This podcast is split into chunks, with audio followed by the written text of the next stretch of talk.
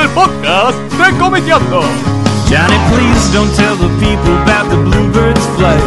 Wasting education on a Tuesday night. Yes, you want my pussy, you're just being mean. Covering up the muscle in your Jordan jeans. Stick up the phone, who is it? Someone has come to visit. Everybody do the hokey pokey to the crack ass blues.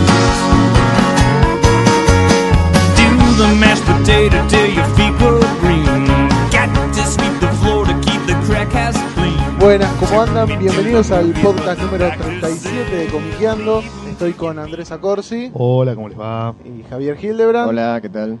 Donde, bueno, este, este programa, un poco la idea fue repasar la carrera de tres figuras ¿no? del ámbito de la historieta que eh, se despidieron este año, que fallecieron este año. Eh, estamos hablando de Ferro, de Trillo y de Solano López. Eh, así que bueno, vamos a empezar un poco con, con la obra de Ferro. Andrés, ¿querés empezar? Sí, eh, primero con la reflexión, ¿no? De Sí, qué, de qué que- triste que... Sí, aparte tre- tre- tres referentes en lo suyo, ¿no? Un gran claro, humorista uno del humor gráfico, uno del guion, de uno guion y del dibujo. En nueve Eh. meses, en menos, en ocho meses, se nos fueron tres monstruos, tres referentes, tres maestros fundamentales de, de la historieta argentina. Así que termina Eh, ya el 2011 antes de... Antes de completar el Grand Slam. Claro, claro. Claro, antes de completar el Grand Slam con algún otro. ¿viste? Sí, sí, sí. Eh, sí, sí. Bueno, estuvo bastante jodido. Por suerte zafó Carlos Nine. Ah, ¿sí? Sí, Ah, no sabía. Estuvo, estuvo jodido. Allá por abril, mayo. Por suerte ahora está mejor, le mandamos un abrazo. Ya en cualquier momento se va a hacer la Sí, yo presentación. lo, lo vi hace poco, lo vi. se va a hacer la presentación de Fantagás Sí. con público, que hasta ahora no se había podido hacer, porque justo cuando salió el libro Carlos estaba mal. Pero bueno, eh, nada, por favor no se vaya ningún otro. No, no. Eh, los necesitamos. Y bueno, la idea era eso, repasar un poco la, la trayectoria, hacerle un, un homenaje oral eh, a los tres. a los tres autores estos que se nos fueron, ya que no tenemos la posibilidad de hacerlo por escrito, digamos, porque se mueren con la comicando siempre la imprenta o con Sí, los sí, contenidos no se le cerrados. pudo dedicar el espacio. Es un quilombo. Eh, así que bueno, la- eh, vamos a empezar con, con la trayectoria de Eduardo Ferro, un gran dibujante argentino, poco conocido por las generaciones actuales. La verdad Yo que sí. apuesto que, no sé, el 75% de la gente que va a escuchar este podcast en su puta vida leyó una Sí, va, historieta va- de Ferro. va a empezar a buscar a Eduardo Ferro, a googlearlo ahora de- después de que, Ojalá. de que contemos. Ojalá, ojalá o directamente pues la si no adelanta vale- el coso vale la este, Sí. nos Claro, dejamos sí. de hablar de, Oh. de Ferro, ¿no? Que también puede ser. Eh, bueno, Eduardo Ferro nació en el año 1917, acá en Avellaneda, acá cerquita, y empezó a publicar muy joven. Ya a los 16 años ya trabajaba eh, de dibujante en, en revistas, haciendo chistes, sobre todo de fútbol, que era lo que más le Era gustaba. algo a que se él. me ocurre bastante común por la época. Sí, Arrancar de muy pibe, Sí, ¿no? Pienso claro. en, en, Dante en- en Quinterno, Dante Quinterno claro. también, que arrancó a los 10. 14 años. Sí, claro. sí, sí, sí, sí. sí. Era bastante frecuente, es cierto. Y bueno, hablando de, de Dante Quinterno, en- fue la editorial, la primera editorial donde recaló Ferro y, y pudo crecer profesionalmente y, y trabajar muchísimos años ahí, en, en la editorial de Patoruzú, de, de Quinterno, donde hacía un montón de historietas, muchísimas, pero ahí so- salen, sobre todo cuando empieza el semanario Patoruzú, primero en la revista Patoruzito, también en la Sí. Patoruzú, los, eh, los personajes más famosos de él, ¿no? Langostino, que es el más famoso, lejos, Sí. el navegante, con su barquito Corina y esas aventuras medio surrealistas, alucinantes, Sí, sí, Con Eh, esas puestas en página que eran un quilombo. totalmente despelotadas. Sin viñetas. Eso, eso, no, lo de sin viñetas es de los Ya, 90. viene, más- viene después, Claro, ¿no? pero la primera sí. etapa Las es primeras con eran- viñetas. sí, sí, sí, Igual sí. es muy jugado. Sí, sí, sí. es, sí. es muy muy interesante, tiene una cosa muy expresiva, ¿viste? Una, una síntesis muy fuerte en todo lo que son las eh, Sí. la ambientación, los incluso, fondos. incluso creo también, sobre todo en Langostino, para lo que era el registro del, del humor gráfico de la época, ¿no? Sí. Donde había una línea un, un poco más clara, mucho Sí. más limpia, no Sí, sé, pienso en, en, en Divito, ponele, o en Lino Bataglia, Palacio. o en este, o en Blota, ponele, que tenían una línea eh, mucho más precisa. Lo de Ferro era un poco más descontrolado, más este, tenía una, una espontaneidad que lo- lo- los colegas de él no, no, lo tenían, estaba, estaba muy muy bueno eso. Y bueno, después otros personajes muy famosos de esa época eran Tara Servis, eh, Bólido, Pandora, Sí. eh, y, y una serie que hacía que estaba muy buena, que eran todas chistes, chistes de gauchos, que se llamaba Pampa Bárbara, Claro. que la siguió haciendo hasta los 80. Sí. O sea, eran todos chistes sueltos, no era historieta, eran chistes de temática gauchesca, pero muy gracioso. Me encantaba el dibujo además de Ferro, ¿no? Eh, y bueno, el tipo laburó muchísimos años en, en editoriales, sobre todo en la de Quinterno. Tuvo, Langostino hasta llegó a tener su propia revista, Los Magos del Humor. Eh, o Los Haces del Humor, no me acuerdo. no, no, no sé. Que era, compartía el ñomo pimentón con Langostino. Me parece que eran los haces. Haces ¿eh? del humor. Parece que eran los haces. Magos del Humor es una colección española en la que salen los libros de Mortadelo y Filemón. Ah, Ahí, de ahí me lo confundo. La colección de la editorial B. sí, de sí, sí, ediciones B, sí, sí. Bien. Eh, así que bueno, ahí estuvo estuvo Ferro muchísimos años. Estuvo en la revista Patoruzú, en la semanal, haciendo muchas tapas y muchos chistes hasta que cerró la revista en el año 76, Sí, probablemente. Por ahí, en los 70. Y después de los. Cuando, una vez que cerró la revista Patoruzú, seguía saliendo el libro de oro Patoruzú, una vez por año. Los famosos libros de oro Patoruzú que salían siempre unos días antes de Navidad. Y ahí Ferro seguía dibujando. Aunque sea una vez por año, tenía su pampa bárbara y un montón de chistes más Sí, sí, historietas, era muy grosso Ferro. Y bueno, en los 80 también, creo que, sí, en el año 83 más precisamente, empezó a dar clases de, de dibujo humorístico en la escuela de Carlos Garaycochea. Sí. Yo creo que no debe haber humorista gráfico actual que no haya pasado por, eh, por Ferro, me parece. Porque cada, que yo, cada, cada uno que me encuentro y que charlo siempre tiene alguna, alguna anécdota con Ferro. Que fueron Este, alumnos de Ferro. Sí, sí, sí, pero, pero mucha, gran, gran mayoría, ¿eh? Cuando les hablás de Ferro, uh, Ferrito, sí, me acuerdo, en la escuela de Garacochea, tal cosa, tal otra, que me decía, hace esto, hace lo otro. Este, o, o- Aparte o- empezó veterano, ¿no? Porque ya cuánto tenía, si nació en el 17, empezó como a comienzos de los 80, ya era un tipo, Y sí, digamos, con toda la Claro. carrera sí, sí, sí, hecha. sí, sí, ya con, con, 60 y con pico. bastante para, Claro. para 60 enseñar, claro. Claro, claro. Y bueno, fíjate también que coincide más o menos con la época de, de- de menos producción, del digamos, deja, deja de laburar para Patoruzú, el libro de oro ya está casi Claro, eh, extinto. En, en- claro, en, en sus últimos, en sus últimas ediciones y bueno, ya arranca con la docencia como para, como para parar la olla, digamos, ¿no? Este, Bueno, y en los años 90 empieza a dibujar de nuevo Langostino en la revista La Maga, sí. una revista cultural que salía todas las semanas, si no me equivoco. Es semanal, sí, sí. Y ahí salían siempre historietas de una o dos páginas de Langostino, donde se daba esto que vos decías de eliminar los marcos de las viñetas, Sí, sí, sí. y Era jugarse- controlado total. jugarse unas puestas en páginas totalmente descontroladas, donde no, no era difícil seguirlas porque el tipo tenía un muy buen eh, concepto de la narrativa visual, pero pegaba un ritmo y una, no sé, una, una- un vértigo la página que era muy infrecuente, sobre todo para los autores de su generación. El tipo- Parecía muy vanguardista. o sea, Sí, sí, era, sí. no sé, Sí, absolutamente. más vanguardia El- que Will el tipo- era. El tipo mandaba, yo no sé si habrá sido uno de los pioneros de la- sus amigos, le mandaba cartas dibujadas, le mandaba Sí. cartas en historieta y algunas de esas se han llegado a publicar en revistas y demás porque realmente era- eran, eran eran piezas de, totalmente publicables, Sí, digamos. yo me este. acuerdo cuando trabajábamos en la Comic Magazine allá por el año 90, probablemente 91, y Hernán Ostuni, que tenía muy buena onda con Ferro, se le ocurrió hacerle una entrevista a Ferro. Y Sí. Ferro la mandó dibujada. Qué fenómeno. ¿Entendés? Qué Eran textos de Ferro y en medio dibujos de cosas de las que él iba contando en los en los en las respuestas. Sí, bueno, mis inicios, bla, bla, bla, bla, bla, bla, todo escrito a mano por él. Sí. Un costado un dibujo de él en sus inicios dibujando una historieta. ¿entendés? Sí, O sea, era una cosa de loco. Lo publicaron, por supuesto, quedó muy lindo. Vale. Eh, y bueno, ahí estuvo, ahí estuvo el maestro Ferro eh, trabajando muchos años como docente, como decíamos recién. En 2004 creo que hubo una muestra muy importante de él en el Centro Cultural Recoleta, Sí. uno de los primeros reconocimientos de su trayectoria. Después en el 2006 ganó el premio eh, Quevedos. Claro, la Universidad en el 2006, de sí, Alcalá, sí, española. este, el mismo que había ganado Quino y el Roto en años anteriores. No, en años posteriores me parece. No, no, no, antes. ¿Antes? El, el Roto y Quino creo que fueron los primeros y después vino él. No sé si hubo más, y después hubo alguien eh, más en el medio. Y después Ciraldo, sí. Claro. Sí, sí, sí. Eh, Este, Un gran... Sí, sí, realmente. Y es una lástima que, bueno, acá si vos querés ir a comprar un libro de Ferro. No hay. No, no, no, No no, hay, de- no de- hay. de- del Club Ferro, no, no, no tengo. No, Claro, ¿de qué Ferrocarril ferro? Oeste no, Ferrocarril no Oeste. hay, no tengo. Vení después, pibe. Claro. No, no. Este, Eh, se editó un solo libro que yo tenga memoria de Ferro en Argentina, que es la colección hispamérica de autores de grandes maestros del humor argentino, que de nos las llaman, tapas azules. de sí. las tapas azules, que empezó a salir en el 89 y terminó ya entrado el 90, porque salía semanal y eran muchos tomos, que se llama Lo que el viento devolvió. Eh, y es un recopilatorio, Gran, gran título. gran título. Gran título. es un recopilatorio de chistes e historietas de Ferro, hay mucho langostino, pero también hay un montón de otras cosas. Es tipo un santo grial, ¿no? Es un libro jodido de conseguir. Me imagino. sí, Para sí. encontrar eso te tenés que meter en unas catacumbas llenas de, Y, que ni lo conseguís, narcoterroristas peruanos ¿viste?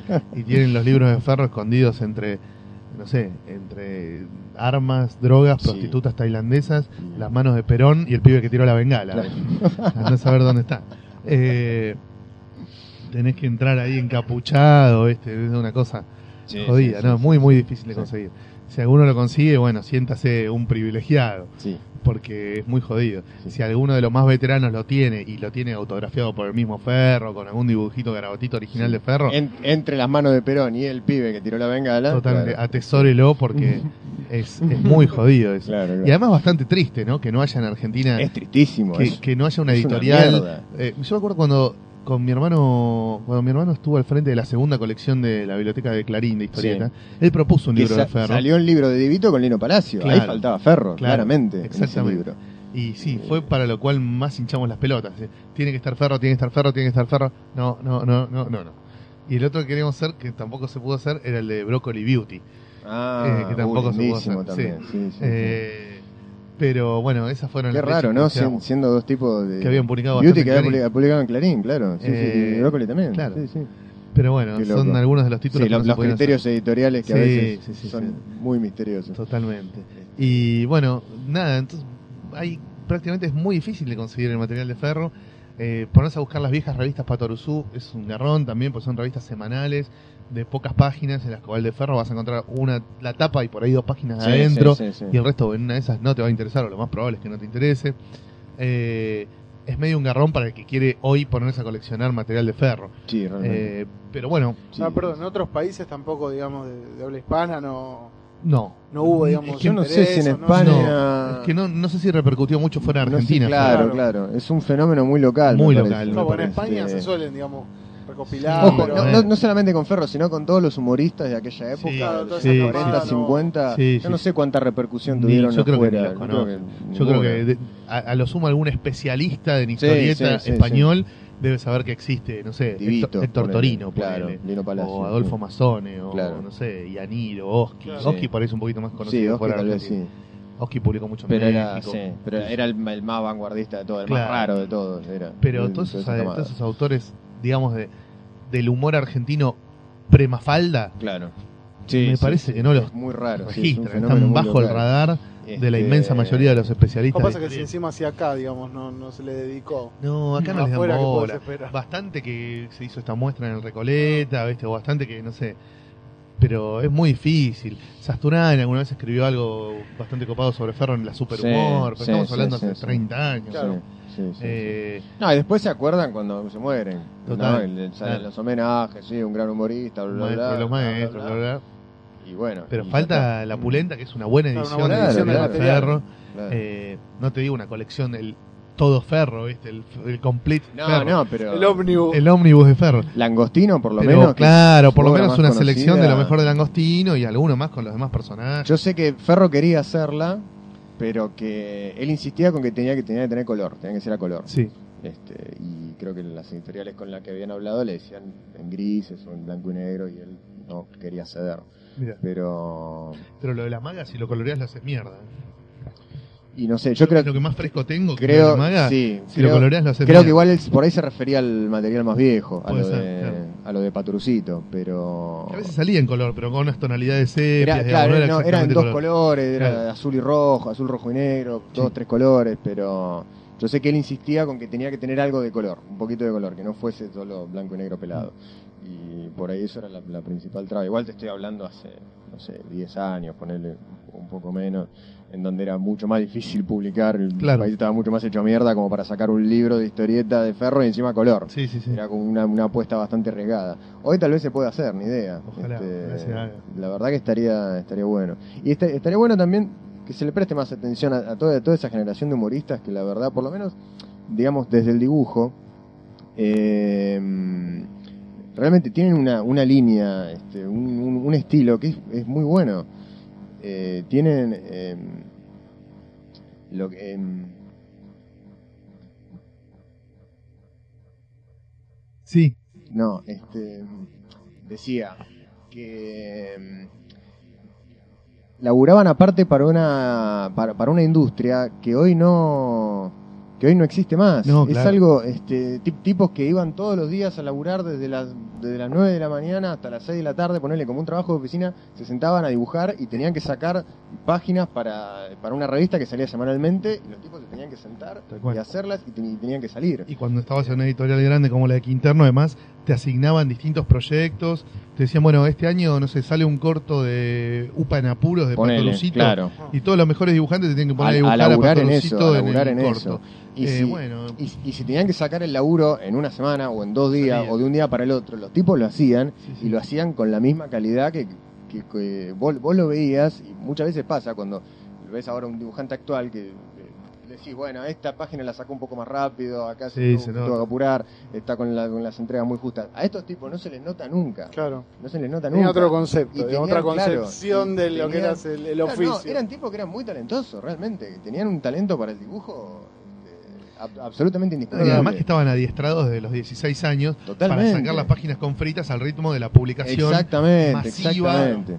Muy bien paga. exactamente. Bajar el ¿entendés? nivel. No es como ahora que, para empezar, los chicos de 16 años no tienen ni la remotísima chance de publicar. Eso se terminó con, no sé, Mauro Casioli, digamos. Sí. Fue el último que publicó antes de cumplir los 18. Eh, segundo, no viven de esto. Porque los historietistas en general no viven de la historieta. No. Después, no existen las editoriales donde los dibujantes trabajan. O sea que el dibujante trabaja en su Trabaja casa, en su casi sin ninguna supervisión, va, claro. entrega y como le pagan poco, nadie le puede decir, no, esto hacelo de nuevo que no me gusta, ¿entendés? Eh, o sea, es todo muy o porque distinto. necesitan el dibujo para allá y se lo, se lo sacan Es igual. Entonces tampoco tienen posibilidad claro. de evolucionar, no hay nadie que le diga, esto un, un director de arte que le marque, que diga esto es así, esto es así, Además, esto está bien, esto está mal. En ese momento había, en aquella época había también el sistema de aprendices. Vos empezabas como aprendiz de otro dibujante y lo veías laburar y el tipo te iba explicando cual, cómo cual. resolver miles de problemas de los que te caían tipo bomba atómica todos los días. Y después, cuando vos ya eras un poco más grande, tenías tus propios aprendices, ¿entendés? Sí, sí, sí. El che pibe que te iba a comprar los puchos o a lavarte los pinceles cuando se te ensuciaban o algo, pero vos estabas todo el tiempo rodeado de gente Claro. con la que intercambiabas información acerca de tu trabajo. Sí, sí, sí. Entonces, el que podía aportarle una solución al trabajo del otro, lo hacía. Y eso también potenciaba la calidad que vos señalás y que Seguro, claro. En los dibujantes de hoy- se, se generaba todo un, un círculo de dibujantes en donde se, se influenciaban unos a otros, se pasaban datitos, trucos, técnicas. hoy los Este- dibujantes obtienen un muy buen nivel, pero llegan a ese muy buen nivel por otro camino totalmente distinto. Claro, claro, claro. Que tiene que ver con estudiar, Mm. con otra forma. Sí, sí, sí. Antes los dibujantes estaban inmersos en una especie de submundo de dibujantes, una cosa casi manierista, eh, pero desde muy chicos y con mucha intensidad, porque Sí, vivían sí, de eso y vivían Sí, muy bien. Sí. Aparte era una posibilidad real de laburo. Vos podías Totalmente. vivir de dibujante desde los 20 años hasta, Hasta los los 60. 80. Eh, era algo que tranquilamente podía suceder. Y bueno, y además estaba el ejemplo de muchos dibujantes que después se convirtieron en empresarios editoriales, ¿no? Como Claro. Quinterno, Claro, Divito, Divito, o sí, menor sí. escala Mazone, Claro. o bueno, un montón de, de- de- de autores de historieta que un día fueron dueños de su propia editorial y Sí, le daban sí. laburo a sus colegas y generaban nuevos dibujantes y nuevos autores. O sea, eso te daba la sensación de que el sueño del pibe existía Mm. y era real. O sea, cualquiera podría haber sido el próximo Walt Disney. ¿entendés? Cualquiera. Y a unos se les dio más y a otros menos, pero digamos, estos pibes, los que eran pibes en, en los años 30 y 40 como, como Ferro, lo vieron muy de cerca ese sueño, ¿entendés? Mm. Esa cosa de, ah, esto es real. El pibe humilde de barrio que más o menos dibuja bien y le pone huevo al tema de dibujar historieta y, y humor, puede ser un- una historia de éxito rutilante, mundial, ganar mucha guita, tener su propia empresa, hacer lo que se le dé la gana y aún así seguir divirtiéndose con el dibujo y con la Sí, historia. sí, sí. Sí, bueno, también digamos como, como contra puede ser que supongo que los lineamientos editoriales o la, la bajada de línea desde, la, desde el mando editorial debe ser bastante estricta, digamos. Pensamos, pensemos en Divito, ponele, que laburaba para, para, para Quinterno, un tipo ultra conservador, y que a Quinterno no le dejaban hacer la mina con minifalda, por ejemplo. Quinter- eh, a, a Divito, dije bien, ¿no? Este, en un momento se hinchó la bola, se fue y se fundó su propia revista. Pero tenían la posibilidad de hacerlo. Claro, claro. Hoy claro. si en la fierro te dicen, no, no me hagas la mina abierta de gambas mostrando el, el punto G, Sí. metiéndose una bandera nazi en la argolla, vos si querés te vas a tu propia editorial, o sea, te cuesta mucho más Sí. decirte váyanse a la mierda, Sí, eh. sacar tu propia revista que compita con la fierro No, imposible. y donde metas, donde hagas la mina metiéndose la bandera nazi en la argolla, sí, sí, sí, sí. O sea, es mucho más difícil. Sí, sí, sí. Hoy la independencia te condena a las márgenes. En ese momento vos te podías independizar de la gran empresa Claro, y generar una Sí. empresa que le competía palmo a palmo, Sí, sí, como sí, le sí. pasó a Rico Tipo con Patoruzú. Sí, sí, sí. sí. o después Landru con Tía Vicenta, Landru, eh, o Looping, qué sé yo. También, Masones con todas las revistas de claro. Claro, Piantorino, que claro. Se disputaban palmo a palmo los Sí, espacios. había un mercado más grande, había mucho más, cantidad de lectores. era- la guita que ganaba el dibujante le permitía bien, armar un canuto como para que si tenía que emprender su propia editorial podía hacerlo. Sí, sí, Lo hizo Westergel Podía en los arriesgarse, 50, claro. que era un oscuro guionista de la editorial Abril. Sí, ¿entendés? sí, sí, sí. O sea, era otro sistema totalmente distinto. Sí. El que realmente se sentía con ganas de emprender podía hacerlo. Y si no, bueno, te quedaba la opción de decir sí señor y dibujar la mina con Sí, la pollera sí, más claro, larga, claro, ¿viste? claro, y los personajes que te decían hacerlo así, así lo así. Sí, sí, sí, sí. Pero estaban todas las posibilidades. Eso eh, realmente es irrepetible, me parece. Y sí, yo calculo que, digamos, este, por, eh, por, por condiciones históricas, por, eh, por, por nuevas tecnologías, por, en fin, bueno, sí, por, infin- por infinidad de cosas, sí, es algo que ya quedó, quedó en el pasado, sí. Sí, Es- parece que estuviéramos hablando de, de otro Sí, planeta parece- casi, totalmente. te diría, porque realmente además, pero pará, es muy lejano pensemos también que historia. el éxito grande de Ferro, Quinterno, Divito y todo eso es pre-televisión. Exactamente. Cuando el entretenimiento popular y masivo por antonomasia era la historieta. Sí, sí, sí, sí, sí, O sea, la ficción popular y entretenida que todo el mundo consumía era la historieta. Sí, sí, sí, sí, sí. No existía showmatch, ¿entendés? Sí, sí, a lo sumo la radio tenía. La radio- pero la radio lo escuchaba, no, tenía, no lo veía. No, tenía radioteatros. Una sola vez y nunca más. No tenías posibilidad de grabarlo y volverlo a escuchar. claro. era, este, era otra cosa. El mismo el cine. El cine iba una vez Claro. y ya está. No existía el Ah. DVD, te lo comprabas. Y no era para Claro. todo el mundo el cine, o sea, no todo el mundo tenía acceso al cine. Claro. La gente más humilde solo podía comprar historietas. La historieta que era el, el cine de los pobres, como se Exactamente, decía. como decía Lucho Oliver. Eh, claro, exactamente. Creo que fue el primero que lo dijo. No sé quién fue. Bueno. Es una frase que quedó en Eh, el imaginario. Y además, bueno, estaba el tema de las peluquerías, ¿no? Donde en las peluquerías de barrio y no de Claro. barrio, vos ibas y mientras esperabas que te cortaran el pelo tenías todas las revistas de historieta. Como ahora están las revistas de chimentos y de Claro, pelotudeces. pronto. sí. Claro, en los Mm. 40 y 50, que yo, estaban todas las revistas de historieta. Entonces los pibes del barrio iban a cortarse el pelo y, y a leer las historietas. Sí, sí, que sí. no se las podía comprar las leía en la peluquería. Sí, sí, cuando, eh, cuando hablas o escuchás a dibujantes viejos, todos te, este, te- te- te hablan de eso, de que el, el inicio de ellos era la peluquería del barrio, que encontraban las revistas. Yo creo que tam- también es parte, digamos, no, no solamente se venden se, se- se venden o se venderían mucho menos las revistas de historietas en general, sino que se venden menos revistas en general, creo. pero por supuesto, Este, que hay una menor cultura sí, gráfica en es, general. parte, digo, es parte de una discusión más larga, pero creo que la, el la- terreno que perdió la gráfica frente al audiovisual, sin y de duda. lo cual la historieta es parte, bueno, sí, sí, sí, mala sí, leche. pero es, es muy interesante leer testimonios o escuchar gente que te cuenta de aquella época, porque era otro mundo, antes de la televisión. que se, que se, que agoten mundo. tiradas de millones de ejemplares, Claro. una cosa hoy. y, No sé, te dicen, y la revista. Patorucito tiraba tipo 600, vendía 600 mil ejemplares por semana. Por semana, boludo. O existe sea, es una atrocidad. Solo en Japón se puede pensar Sí, una cosa sí, así. sí, sí. Eh, es, es una guarangada. Sí, sí, sí, sí, sí. ¿viste? Y en Argentina eso existía y era para todo el mundo. No era para los fans, para los comiqueros, para el grupúsculo Claro, conocedor. para, el- No, no, era para para lo cualquiera. raro que leen esa revista. Era, ¿no? era tan mainstream como ahora es eh, Sí. mirar a Tinelli, Sí, ponele. no, como comprar el Clarín. Comprar el. Clarín, claro. Leer, la Eh, revista viva, ponele. Sí, ¿no? sí, sí, es- era absolutamente mainstream la ¿Qué, qué nos pasó, no? Estaba Claramente, estamos involucionando, ¿no? Estaba absolutamente integrada al consumo cultural y de entretenimiento de la gran masa del Sí, pueblo, sí, de la gran masa del pueblo. Y bueno, después llegó la tele. Sí, y hasta la Y tele. después pasaron otras cosas. y bueno. Lo cierto es que el maestro Ferro nos dejó en marzo, a los 93 años, ya estaba bastante enfermo, había tenido problemas en la vista, le costaba mucho ya dibujar. Pero bueno, desde acá lo queríamos homenajear. Sí, sí, la que no que pase se lo merece. desapercibido. Y bueno, Eh, que, que algún editor se avive y, Claro. Publique. y- y publique algo. Claro, darnos la posibilidad de tener en nuestra biblioteca la obra de uno de los grandes próceres de nuestra historieta y nuestro humor, que mal, tarde o cuando sea, hay que empezar a reconocerlo. eh. En algún momento, vivo, muerto, viejo, joven. No, a reconocerlo ya está, a leerlo. Claro, A leerlo, a, claro, que, claro. a que todo esto que estamos diciendo conocerlo, no pueda, claro, mucha gente claro. va a ser el primer contacto. Ah, pueda, claro. este, Claro. pueda entrar en contacto con la obra y Totalmente. y que- Y, y, ah, bueno, y, y por ahí a los más jóvenes dirán, no, la verdad que esto no me gusta, ¿viste? También tienen su derecho de decir, No, seguro, más vale. maestro de las pelotas, esto no me gusta. más vale. Pero los que sí lo leímos en su momento y sí nos gustó, la posibilidad de conservarlo, ¿no? Sí, una sí, edición sí, sí, más razonable vale, sí, totalmente. y, Sí, y- sí, y de poder mostrárselo a otros y decirle, che, mira esto, por ahí te gusta. sí, sí, sí. Así que, Bueno, Bueno. bueno, pasamos entonces a, A Carlos a Trillo. Carlos Trillo. Exactamente. Carlos Trillo nos dejó en mayo. Él estaba en Inglaterra. Eh, en Inglaterra era la noche. O sea, era la noche de Argentina, pero en Inglaterra ya era la madrugada. Entonces no nos ponemos de acuerdo con qué día falleció. Porque en Argentina nos enteramos que había muerto cuando, Madrugada de... Claro. cuando todavía era el día 7 de mayo. O no, 8 de mayo.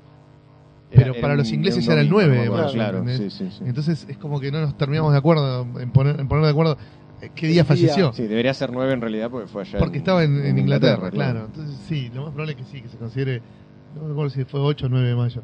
Eh, fue un domingo a la noche, Sí, yo volvía de la feria del libro sí, sí, sí. y bueno, me llegó ese mensaje que no quería escuchar. Sí, la ¿No? verdad que... Eh, fue muy muy muy de golpe, eh, porque sí, sí. era un tipo que estaba lo más bien. Sí, sí, totalmente. Todos lo conocíamos. Totalmente. Bueno, este, a este sí, le suponemos que la inmensa mayoría de los que están escuchando este podcast familiarizado. leyeron alguna Alguna vez algo de vez Trillo, leído, tienen aunque claro. sea en su casa un libro de Trillo Sí, sí. y al- muchos lo habrán visto en las convenciones, eventos, porque era un tipo que le gustaba mucho Sí, muy, asistir, muy accesible. muy sí, sí. accesible, eh, muy muy copado para la charla de historieta o de cualquier otra cosa. Sí, sí.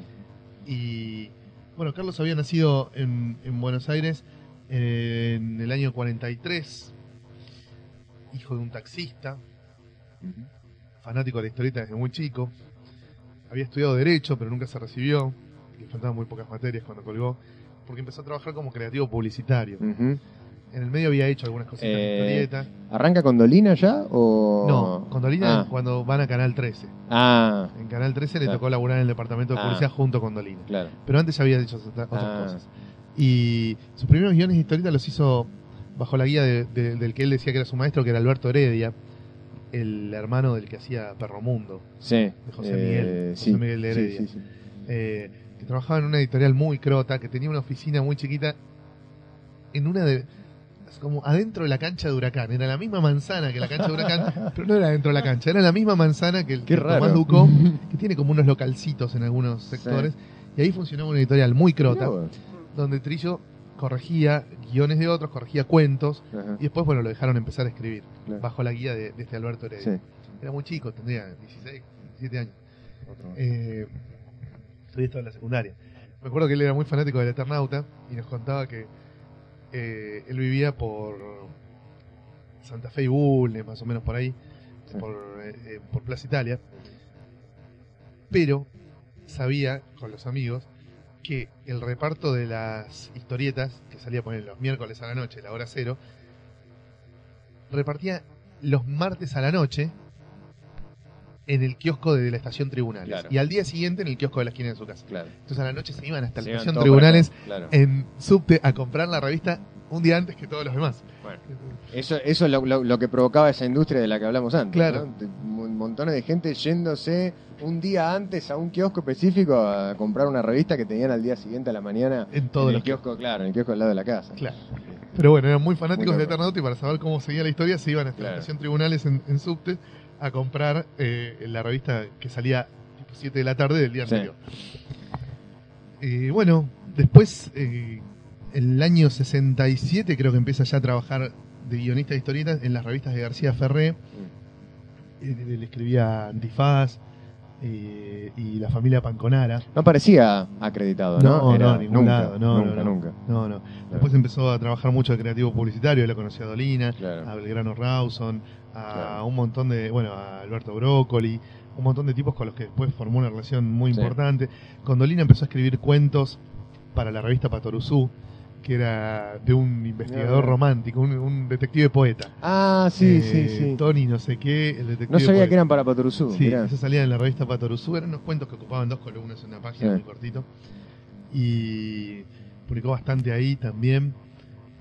Y bueno, y ya en los 70 le empieza a dar como más bola, más vuelo a la carrera de historietista y en el 75 despega en serio con dos series paralelas. El Loco Chávez en Clarín con Altuna y un tal Daneri Daneri. con el viejo Brecha que salía al principio de la Scorpio. Esto, Bueno. esto, es- esto se ha contado muchas Y veces. el resto ya es historia, ¿no? este, Porque digamos, la carrera de Trillo del 75 hasta el final es muy fácil de seguir, sí. es muy eh, obvia, digamos, siempre estuvo en primer plano. Durante toda la década del 80 fue sin duda el número uno, lejos, en- no solo en Argentina, sino también en España. Digamos, donde no había otros guionistas Sí, de ese sí. nivel. Yo, supe lo que era un guionista por Trillo, digamos. Agarré el diario y decía guion Carlos Trillo, dibujo de Altuna.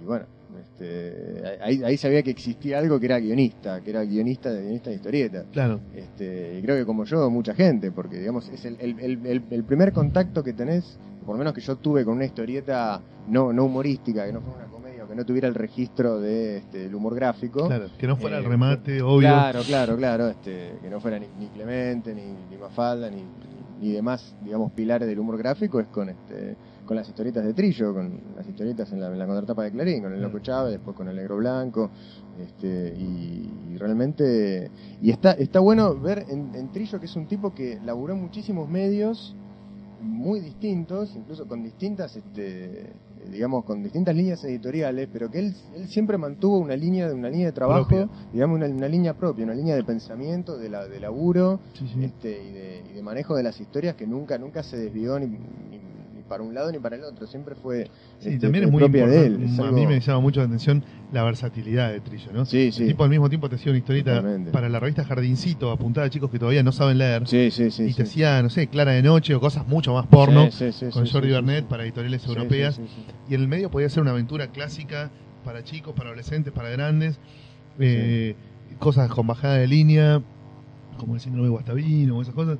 Cosas mucho más ingenuas, cosas Sí, mucho yo más. hacía, hacía muy poquito me había enterado que hacía esa historieta para, creo que era la, la valijita, La valijita, que es este, la, la familia San Borombón, Sí, que era una historieta para chicos que no sabían leer, claro. que era, eh, ha- hacía algo con imágenes y con poco texto para que los padres se la leyeran a los, a los pibes Sí, y sí. así empezar a leer.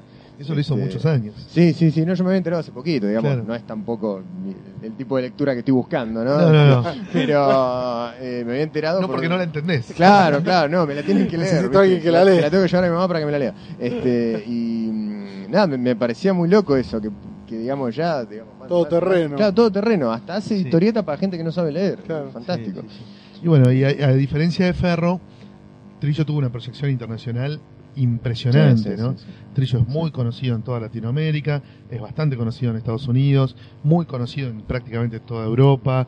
eh, es un ¿Es, tipo. es conocido en Estados Unidos? ¿Es- sí, tiene- sobre, sobre todo en los últimos años, claro sí, cuando se puso de moda Rizo, Con Rizzo, ¿no? empezaron a Claro. publicar todas las obras de Trillo y Rizo. Chicanos. Eh, claro, Boy- Boy- Boy- Borderline, Vampiro. Vampiro, Claro. todo eso está todo publicado, Claro. las historias cortas de terror, todo eso ya, Mm. ya se conoce Mm. públicamente, digamos.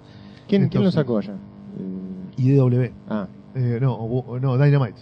ah, La que más publicó fue Dynamite. ah, Publicó en varias, pero la que más publicó fue Dynamite. ah. Y bueno, previo a eso, previo digamos a que se pusiera de moda Rizzo, había obras de Trillo que se podían conseguir en inglés en Estados Unidos. Álvaro Mayor, eh, El Cosecha Verde. Ah, claro. Había seis o siete cosas de Trillo, Sí. Lights and Bold. Ah. Había seis o siete cosas de Trillo publicadas con Sí. bastante mínimo. Guster, tal vez. qué sé yo, No sé, Sí, creo, probablemente. Probablemente. sí. Buscavidas. Ah, Había algunas cosas que se podían conseguir eh, editadas en Estados Unidos. No era mo- obviamente popular ni No, mucho más menos, vale, ¿no? seguro, pero, Eh, pero se había, había Pero había cosas que sí, que sí, que, se, que, se- que mínimamente se, entre los especialistas por lo Sí. menos sabían quién era. Sí. En Europa mucho más, obviamente, ¿no? En España fue No, número uno vale. durante toda la década del 80, en Italia En fue Italia, número uno hasta el, sí. no sé, hasta el 98 cuando se pelea con la Eura y se va. eh, había sido número uno, bueno, él junto con Robin Hood. eh, después empezó a trabajar casi exclusivamente para Francia Francia. con algunas obras de muchísima repercusión. eh, y por supuesto todo eso se retraducía y publicaba en un montón de otros países, ¿no? Sí. Eh, hay ediciones de las obras de Trillo en Grecia, en Turquía, en Ucrania, en Holanda. Sí, a mí me daba la Portugal, sensación igual en, lo- eh, en los últimos Suecia. años, más allá de todo esto que estamos hablando y demás, que él contaba que le, le- le resultaba difícil incluso entrar a veces en el mercado francés con algo nuevo. No sé si sería por los dibujantes que elegía. No, o, porque digamos, el mercado francés no funciona por la chapa previamente acumulada, ni porque te caiga bien el tipo, ni nada. Son criterios medio misteriosos los de los Raro. editores. eh, que justo hoy estaban buscando tal cosa y lo tuyo pegó y justo y después mañana con Ah. algo más o menos parecido y por ahí más no es lo que por están el lado, por cómo se mueve el viento. Y sí, es, es como, no sé. A, a mí igual me parece que lo que hacía Trillo era ofrecerle siempre los mismos dos o tres editores con los que tenía buena onda, cuando en realidad en, en Francia hay 50 editores. Sí. Entonces, Ah. por ahí él a veces te decía, ahí está complicado meterlo en Francia. Pero ahí se lo había ofrecido a los dos tipos con los Claro. que mejor onda tenía nada más. Sí, no, no, no había no ido movía a, tanto... a patear 50 editoriales. Digo yo que fui amigo de él y que charlábamos mucho Sí, de estos temas, ¿viste? Y, y a veces por ahí lo venían a buscar de otras editoriales más chicas, ¿viste? Lo llamaban a su editor de Italia, un, un, un editor chico de Francia, diciendo, che, ¿no me vendés los derechos de la obra de Trillo que estás publicando ahora? ¿Entendés? Y ahí, bueno, Trillo veía si le hacían una oferta mejor en la otra editorial donde él ya estaba, Claro. o con los que ya tenía confianza para seguir trabajando, ¿viste? Es como que él, él establecía unos vínculos muy duraderos con los editores y no le daba a ir, tipo, salir a girar a ver quién me lo compra, ¿entendés? Siempre Sí, le sí, ofrecía a los dos o tres con los que tenía buena relación, con los que hacía muchos años que trabajaba, y bueno, y si, y si con esos no pasaba nada, no te digo que se, des- eh, que se desesperanzaba y congelaba todo, pero iba por otro lado. Claro. iba bueno a ver qué pasa en Italia, a ver qué pasa acá, a ver qué pasa Claro. allá. Claro. Claro, él, digamos, claro, tenía como varios nichos abiertos por, por, por todo lo que había laburado antes, por toda Claro, la trayectoria que tenía claro, y claro. podía, podía moverse, digamos, si le decían que no Sí. en algún lado tenía... Totalmente. Y a veces pasaba así lo que decís vos, ¿viste? que presentaba un proyecto, decían está muy buena la idea, pero tiene que ser con otro dibujante, porque si no, Claro. ¿viste? No, no, no puede Sí. ser con un estilo tipo Lucas Varela, tiene que ser con un estilo, no sé, totalmente realista, tipo Sí. García Seijas, ¿viste? Sí. Bueno, claro. y no, no siempre García. Seijas estaba disponible o, quien fuera. Pero eh, Trillo hacía eso también, tenía siempre una granja de dibujantes, Sí, ¿viste? sí, sí, Todo el tiempo tenía sí. posta, todo el Y tiempo no, tenía y muy El claro. término. No, y muy... Este, todo el tiempo tenía siete u ocho dibujantes con los que estaba haciendo algo y- y otros 7 o 8 o 10 dibujantes con los que estaba buscando el proyecto adecuado para empezar a trabajar con Sí, ese tipo. sí, ¿entendés? sí, sí, sí. Me acuerdo del bajón cuando presentó un proyecto re ambicioso a una editorial de Francia con Alcatena y no se lo aceptaron. Uh, Él tenía muchísimas ganas de que saliera eso porque quería Sí. hacer algo grosso con Alcatena y nunca salió. sí. Eh, pero bueno, qué sé yo. Pudo trabajar con todos, con casi todos los más grandes. Sí, sí, sí, sí, sí. Desde el viejo Brecha hasta chicos jóvenes como Juan Sáenz Valiente o Pablo Sí, Túnica. tenía eso, tenía eso que aparte era muy, muy accesible. Con, Claro. con, con, con, con- con y muy generoso, porque a esos con- chicos Carlos los formó tal como cual, profesionales. Absolutamente. Les enseñó un montón de cosas, Sí, sí. como le había enseñado antes a Juan Bobillo, ¿viste? un montón de chicos que, eh, que te cuentan ellos cómo se enriqueció su experiencia de laburo profesional después de haber pasado Las por... anécdotas que tienen con Trillo son increíbles. llorás de la risa. Graciosísimas. Bueno, porque Trillo era muy gracioso. sí, sí. Por eso es tan difícil imaginarse que el tipo está muerto. ¿entendés? Porque es un tipo que tenía tanta vida, Sí, muy ¿entendés? raro, Todo el tiempo estaba haciendo cosas creativas, ingeniosas, te hacía cagar de risa. Sí, era un Era- tipo que tenía, tenía muchísimo para dar todavía. Había, había claro. dado un montón. Bueno, y, y eso pero fue lo que bueno. Le quedaba, que le quedaba mucho si más hay algo positivo en el hecho de que, de, de que Carlos haya fallecido ahora a los 68 años, es que no lo vimos decaer. Claro, ¿entendés? claro. Nunca lo vimos decaer. Sí. Nunca dijimos, bueno, este trillo ya no es el de antes. Claro, claro. Ya, viste, salió a chorear, ya no se le ocurre nada, ya esto es un refrito, Sí, sí, ya, sí, viste, está anquilosado en una fórmula que quedó vieja. No vamos a poder decir lo mismo cuando hablemos de Solano, lamentablemente. claro. A Solano, lamentablemente, Sí, sí, lo vimos sí, decaer. Los últimos 5 o 6 Sí, sí, años pensaba en eso ya no era el maestro insuperable, el grosso, el prócer. Era un pobre viejito que hacía lo que podía, ¿entendés? Pero a Trillo nunca lo vimos pasar por eso. Trillo se fue en un momento altísimo de su producción, donde seguía generando hitazos. Bueno, Bolita, la, la, de, la de los magos que hizo con, con Cacho Mandrafina, que todavía no se publicó en Ah, castellano, sí, sí. en la sí. Guerra de los Magos. Ah, es buenísimo. La de la que sale esta semana en Francia, la de con Pablo Túnica, Londra Gris, que se llama La Ah, Francesa también, claro. en Francia. Sí. Son obras muy frescas, también, Saya bueno, despierta. y mucha obra inédita también que ya terminó, que se publicó en Francia y que acá todavía se, Bueno, se eso conoce, Muchísimo. Un montón. Pero, digamos, la- el fin de su vida lo enganchó en un momento de su carrera de gran fertilidad, de gran calidad, de gran repercusión. Viste, no es que era un tipo olvidado, al que reivindicábamos cinco fans nostálgicos de cuando el tipo era muy grosso. Era un tipo que estaba en su mejor momento, ¿viste? Y eso fue, eso fue otra, e- es por ahí lo único positivo que se puede rescatar del momento Sí, en, el- en el- de todo, en el que ¿no? lamentablemente Sí, se fue. positivo. Y además otra cosa, no, yo- una cosa que rescato que, que dicen siempre los amigos de, de Trillo y yo lo comparto mucho es que, loco, como tuviste una vida tan maravillosa como la de Trillo, ¿qué mierda más querías pedir, entendés? Viviste 68 años, hiciste siempre lo que quisiste, te fue bárbaro, triunfaste en todo el mundo, te casaste con la mujer que querías, tuviste los hijos que querías, tuviste la carrera que querías, hiciste todo, viajaste Bueno. por el mundo, representaste a tu país en todo el mundo y te fue bárbaro.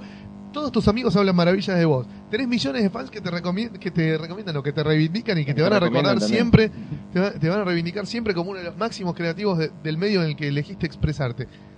Viste, Eh, ganaste premios, ganaste guita, te hiciste conocido en un montón de... ¿Qué más querés? O sea, Bueno, pero evidentemente él, él seguía teniendo intereses porque hacía cosas Seguro. dibujantes y además iba iba por, por distintos caminos, por distintos Se- estilos. totalmente. Lo que decías antes, era un tipo muy versátil, todo el tiempo quería hacer cosas nuevas, Totalmente. quería renovar. Por eso por eso nun- nunca lo vimos decaer tampoco, porque no era el tipo que tenía una formulita, sí. este, no sé. Lo único que era eh, formulita y- que se repetía y que ya no se sostenía más para mí era Clara de Noche. Bueno, que va a seguir sí. igual, ¿no? Porque la sigue Eduardo Maicas con, con Bernal. Sí, sí, sí. Pero sí. para mí, Clara de Noche duró 10 años más de lo que tenía que durar. Este, sí, digamos que también Nunca me gustó, o sea, nunca me había gustó. que comer todos los días, Había- digamos, sí. ¿no? Era para parar la Eh, olla, y si, claramente, para pagar y, las y si expensas. nadie se quejaba y si nadie No, decía, no, che, revés, este- en Europa siempre le fue este muy bien. eh, bueno, seguimos haciendo, como Zika Dundum también. No. Chica Dundum fue un proyecto puntual. Está bien, bueno, pero duró bastante también. Sí, Fueron- un par de años, fueron- sí. Bueno, Sí, sí, eh, son casi 300 páginas. Bueno, es un, es, es Es un un número. Este, claro, anoche sí, mucho más.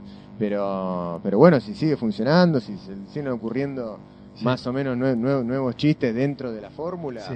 y nadie se queja y está todo bien y siguen publicando. y bueno, Bueno, después de las hay que darle a facetas la gente lo que la gente Claro, quiere. de ¿no? las Dice facetas de y Trillo que- que, que menos se han explorado son sus laburos como historiador, de la Historiador. historieta argentina. Estaba por mencionar eso. sí. El tipo escribió muchos artículos y después muchos de esos artículos se convirtieron en un libro que se llama La historieta Sí, argentina. digamos, es casi uno de los Junto pioneros. con- con digamos. Guillermo Sacomano. Eh, antes tenías a Mazota, ponele, digamos. pero eran de semiólogos, no eran escribía, claro, historiadores era- era eran distinto. interpretadores Sí, sí, sí, sí. Buscadores digo, de la quinta tipos extremidad felina. interesados en la historieta por fuera de la producción. Totalmente. Eh, Trillo, Trillo y Sacomano. y eran con Alberto los Broccoli también primeros. hicieron una historia de humor Broccoli, gráfico claro. argentino muy buena. Este, Eh, pero creo tipo- que de lo, de lo primero fue lo que hacían con Sacomano en Scorpio, ¿no? Claro. Que se llamaba, ¿Cómo se llamaba esa? El Club de la? Historieta. El Club de la Historieta. pero creo que antes de eso salió el libro con Broccoli. ¿Antes de eso es? Sí, es de Ah. mediados de los 70 el libro. Ah, Eh, y bueno, esa fue una faceta bastante interesante también, ¿no? De un, un autor que para la pelota y analiza el pasado sí. de la profesión a la que está, en la que, en la que se está desa- desempeñando. Muy pocos hacen eso. sí. Eh, y bueno, y por el otro lado su faceta de editor, ¿no? Cuando en el año Mm, 89 También, claro, eh, formó la, la editorial con la que sacó la revista Puertitas, Mm. eh, que era básicamente trabajos suyos y de Guillermo Sacomano, que estaban haciendo para Italia y que no tenían dónde publicarlo en Argentina porque estaba se había ido en malos términos de la editorial Record Mm. y de la editorial La Urraca, Mm. donde habían publicado muchísimos años, tanto él como Sacomano. Y bueno, decidieron fundar una editorial y publicarse ellos mismos. Y Sí. eso duró cinco años, porque cerró en el año 94 la Ujú. Puertitas. Sí. Eh, y Sí, que habían empezado, no sé si en puertitas, pero habían empezado a sacar Cyber Six también, ¿no? En algunas claro, como un comic book de, chiquitas, de- de- Sí, sí, sí, como un sí. subsello Sí, que duró poco. Sí. Este, Después, eh, bueno, me acuerdo muchas anécdotas de Puertitas. Fue ahí fue cuando, cuando yo lo empecé a conocer a Carlos, en el Ah. 89, 90, por ahí. Eh, Carlos me contó que fue la primera vez en la historia argentina que alguien hizo un estudio de marketing para lanzar una revista de historia. Ah, creo que una- alguna vez lo leí lo eso, me parece, sí. Y No dice que dónde. una de las preguntas que hacían al, al público, a la- los encuestados, era ¿qué cosas te llaman la atención en una portada para querer comprarla? Ajá. Y salió, primero una mina en bolas. Segundo, la camiseta de Boca. Tercero, la camiseta de River. Y la tapa del número uno de Puertitas tiene una mina sacándose la camiseta de Boca y mostrando las tetas. Y la del número dos tiene una mina sacándose la camiseta de River y mostrando las tetas. O sea, una cosa, viste, bien de, de- de tipo que conoce de publicidad. Sí, ¿entendés? sí, sí, sí. La gente quiere minas en bolas y camiseta de boca. Bueno, somos una mina sacándose la camiseta de boca. ¿entendés? La tapa era chotísima, estaba mal dibujada, era fea, no me acuerdo quién la dibujó. Pero Bueno, pero de- debe haber vendido bien. vendió bárbaro, claro. Y, además porque adentro las historietas estaban buenas. Claro, no, no. adentro seguro. estaba Rizzo, Sí, Meglia, sí. Mandrafina, Sí, estaba era una época de gran viste, producción. Había una papa fina, claro. Y con material muy bueno. Después había historietas con Zafino, había cosas muy buenas Sí, sí, sí, sí. De cosas con Bernet. Sí, sí. Estaba buena, los, los primeros números. Después Bueno, que- eso, bueno, esa es, esa es otra, otra característica también de la obra de él, que no, no, no encontrás algo que digas, esto es horrible. Pues son muy pocas No, horrible no. Muy pocas Cosas que sí, cosas. esto por ahí funcionaría mejor planteándolo de otra manera. Sí, sí, sí, pero, pero todo es de, de digno para arriba. Sí, claro. Todo es de digno para arriba. Sí, Nunca sí, encontrás un laburo que decís esto Uy, está esto es hecho una chantada. una chantada total, salvo vos, Clara de Noche, que no te gusta. Que, Sí. Bueno, Yo me pero- una que era un desgarro que se llama Sandunga. que salió en Puertitas, todo Ah. con un solo, una sola publicación. Ah, 48 páginas al hilo, que era con dibujo ¿Con quién era? de Félix Saborido. ah. El dibujo estaba bueno. Ah, gran una garcha. una, mina que se pierde en una tribu de África y se la cogen los negros. Una, porquería era. Eh, pero bueno, había también, viste, Ha- Había garche. entre tanta, Fal- fal- faltaban camisetas de Boca y de Claro. River, claro. entre está. tanta producción se te tiene que escapar alguna barretada. También tuvo historias que planteó que estaba, Bueno, pero con una producción tan grande Claro. como la de él, que, Claro, que tenga tan, eh, tan, tan poco. Después es- tuvo es series de las que escribió es un solo raro. capítulo y nunca Mm. siguieron, ¿viste? Claro. Pasó algo en el medio. Sí, sí, sí. sí, sí. Había una que estaba muy buena que se llama Stevenson and Company, que era una de buscadores de tesoros que Mm. dibujaba con Oswald. Ajá. Eh, ah, sí. hay un solo sí, la vi, capítulo de eso, claro. Stevenson and Company. Hay un solo capítulo de eso. Sí, sí, sí. Pintaba re bueno. sí. Eh, con Oswald, ¿no? claro. Una dupla grosísima. Sí, sí. Sí. Eh, no, hay, hay varias obras raras, así medio ocultas. Mm. Eh, y después, bueno, toda la parte de las polémicas, ¿no? A Trillo le gustaba mucho eh, tomar, se lo tomaba muy en joda, pero le gustaba mucho el puterío. Sí. No, no como una cuestión de, de lucha de poderes, sino de, Para, para, para joder un rato, de digamos, instancia ¿no? en la que se revela la verdadera bajeza y mediocridad de la gente. Una especie de pelea de vedettes, digamos. Claro, pero, pero no como para decir yo te humillo a vos para yo ser mejor que vos. Mm. No, no, yo te pongo a vos en la situación en la que vos te humilles a vos mismo para mostrar que en realidad sos patético, ¿entendés? Entonces el tipo le gustaba el puterío por ese lado, como, Sí. como instancia de, de- de- de la que se caen las máscaras y se ve quién realmente es pulenta y quién es un patético, ¿entendés? Sí. Entonces, bueno, tuvo polémicas fuertes con mucha gente, gente con la que terminó peleado, con gente con la que terminó distanciado y con gente con la que en algún momento se peleó y después se amigó. Sí. Pero era muy divertido Sí, escucharlo hablar mal de la gente porque ella era muy bueno para hablar mal de la gente. Le gustaba mucho hablar mal, casi siempre hay gente que se merecía hablar mal. Y cuando hablaba mal de alguien que no se lo merecía, era en joda. Porque como por ejemplo que llevaba Pablo Túnica, lo volvía loco, lo tenía de punto. Sí, sí. Y siempre el gaste terminaba en que Túnica fuma Paco, o que Túnica ¿viste? Vive borracho y se pone en bolas en las fiestas y sale a cantar por la calle por cabildo y juramento, corriendo a minas, minas en bolas. Y bueno, y por supuesto era mentira, sí. pero la sumatoria de chistes hacía como que pareciera que el tipo estaba, Claro, estaba claro, Túnica, Claro. cuando en realidad eran chistes. Du- eh, durante bastante tiempo, este, no, no sé si llegó a polémica, pero había una, una enemistad con Robin Hood, digamos, más allá, digamos, lo- lo- los dos representaban Al revés. dos tipos, Al era revés. al revés. Había polémica, pero no enemistad. Ah, O sea, yo, por yo sé que hace Trillo años- escribió cosas sobre Robin Hood, que a. Robin Hood le cayeron para el orto, Sí, pero nunca se pelearon. Ajá. Nunca se dijeron, nunca hubo un maltrato, ni mucho menos. claro, a eso me refería, no, no, no, no, no, había una, una, una polémica, una discusión Claro, pública, pero que vos tampoco digas, pasó esto. Y tampoco Pero había un- cuestionamiento un- de la persona. ¿Eh? No, no, no, no, eso seguro, sin duda, pero había como un distanciamiento, digamos, Sí. ya incluso desde, desde la, la forma de encarar, un- de la forma de laburar, ¿no? Este, digamos, de, la, de la forma que tiene uno, uno para escribir y otro, me parece que Sí. como que venían de dos ámbitos distintos.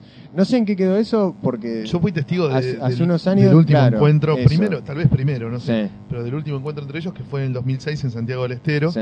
eh, y terminaron hablando de lo que tenían en común, que son Ajá. los juicios contra Scuti. digamos. Eh, Viste, eh, cualquier autor que haya tenido cierta chapa en los 70 o 80 No seguro- el amor sino el espanto. Exactamente. Eh, seguramente tuvo alguna disputa heavy con, con Scuti, con los piratas que lo siguieron eh, en sus intentos por reivindicar para sí mismo la propiedad sobre la- todo lo que se había publicado en Columba y en Record. O sea, ridiculeces Claro. que por supuesto fueron combatidas judicialmente tanto por Trillo como Sí. por Robin. Pero vos sabés si, digamos, al- eh, el, el uno valoraba algo de la obra del otro y viceversa, digamos, si, si le, si le encontraban en el otro algún- Trillo no leía al- algo rescatable. Trillo no leía algo- historietas de otros autores argentinos. Nunca ¿No? Contestó en forma directa preguntas sobre qué le parecía la obra de cualquiera de sus colegas.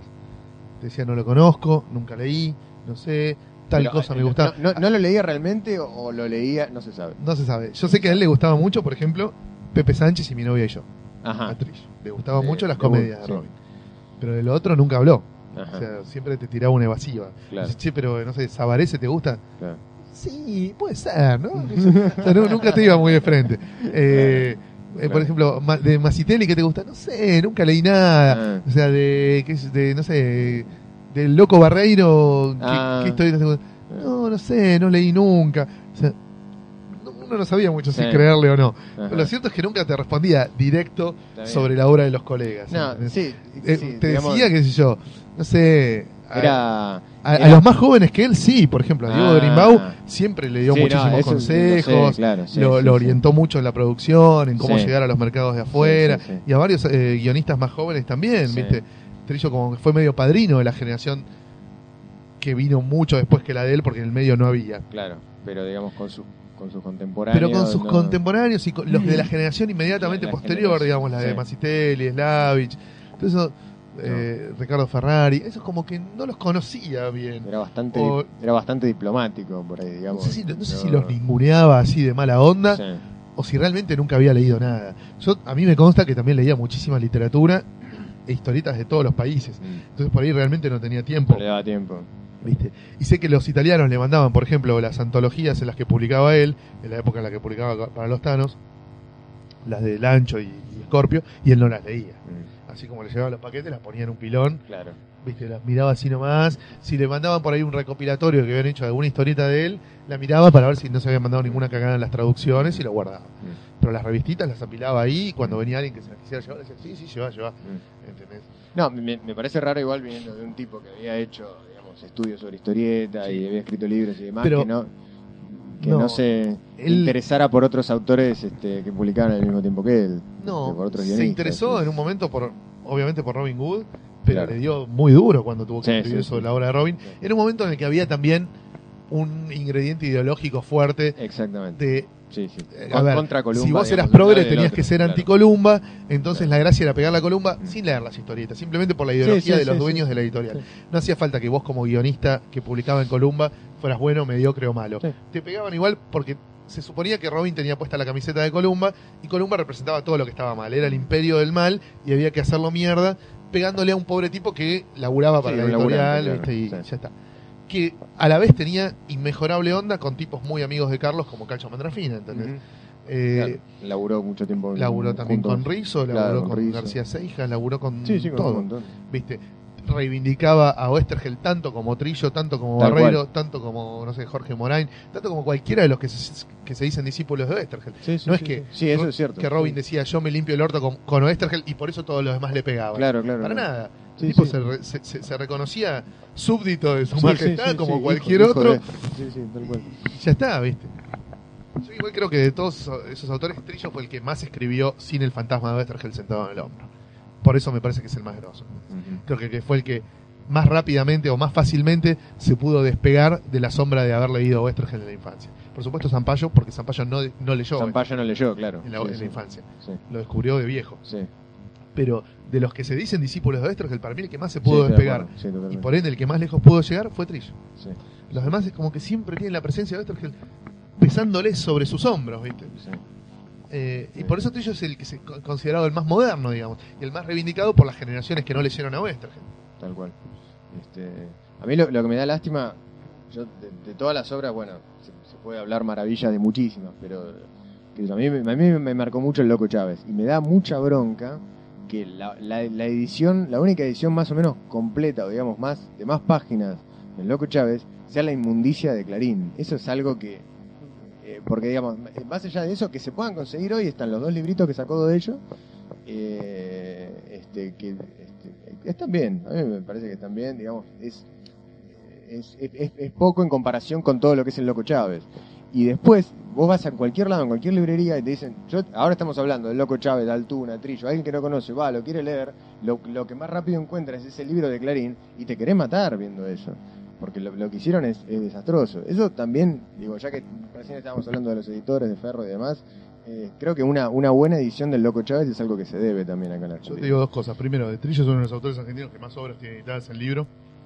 O sea, es, es el que menos está faltando material. Sí, sí, no, seguro. Por sí. suerte. Y segundo, a mí particularmente Loco Chávez no me gusta, pero bueno, es Bueno. una opinión personal mía. Para, para mí es, después del Eternauta, la, la, la historieta argentina por, eh, por excelencia, por me antonomasia. quedo- Tiene, tiene muchísimos elementos desde la, no sé, desde la época, desde el, desde el, el personaje, la, la situación, cómo, cómo plantea, digamos, una situación de su tiempo desde la historieta. Me, me parece que tiene, tiene todo como para... Yo me quedo Como para- 28.000 veces con las partidas del señor López pero sin dudarlo un segundo. Me, cam- me cambiás todo, todo el Loco Chávez, los 17 años. ¿Cuántos años fueron Loco Chávez? No, eh, 13 años. No sé. Los 13 años de Loco Chávez por un tomito de 100 páginas. Yo digo igual, ojo, cuando arranca el loco, Cha- digamos, sacando toda la etapa aventurera, de viajando por el mundo y demás, ya cuando, cuando arranca con las historias acá en Buenos Aires. Lo que vos quieras. Eh. Cualquier cosa del Loco Chávez por las partidas del señor López, ni lo dudo. Bueno. Pero, pero son dos son dos formatos distintos. El, Sí. el señor López era una cosa más Sí. cortita, era una Sí. historieta. El, el- el loco, Chávez era una historia de largo aliento, que aparte tuvo, Yo- tuvo mucha mucha más popularidad que... No, pero no estamos que- discutiendo que- popularidad. que. Popularidad también tiene más Tinelli que cualquier otro programa de televisión y no lo hace mejor. Pero Está bien, pero... no, a mí particularmente el Loco Chávez no sé, debe ser porque tiene ese gen clarín que a mí me molestó siempre. Digamos, yo soy ¿Cuál, cuál es, cuál es el gen Clarín? No sé, no lo puedo, no lo, no lo puedo, no lo puedo precisar. Hay que hacer un ADN, mirá que te, te va, te va a llevar un rato largo, ¿eh? Para... Yo fui anticlarinista antes de que existiera el kirchnerismo, ¿entendés? O sea, Ajá. eh, siempre me pareció medio asqueroso el Clarín. Eh, y el Loco Chávez no sé por qué, pero nunca me terminó de pegar. Al lado de Charlie Moon, Las Puertitas, El Último Recreo, no existe para mí el Loco Chávez. Pa- para mí son... El último recreo me encanta. Hice el esfuerzo de leer el primer libro de estos que vos decías, de los que sacó de ellos, Sí. que se llama Gato, ¿es?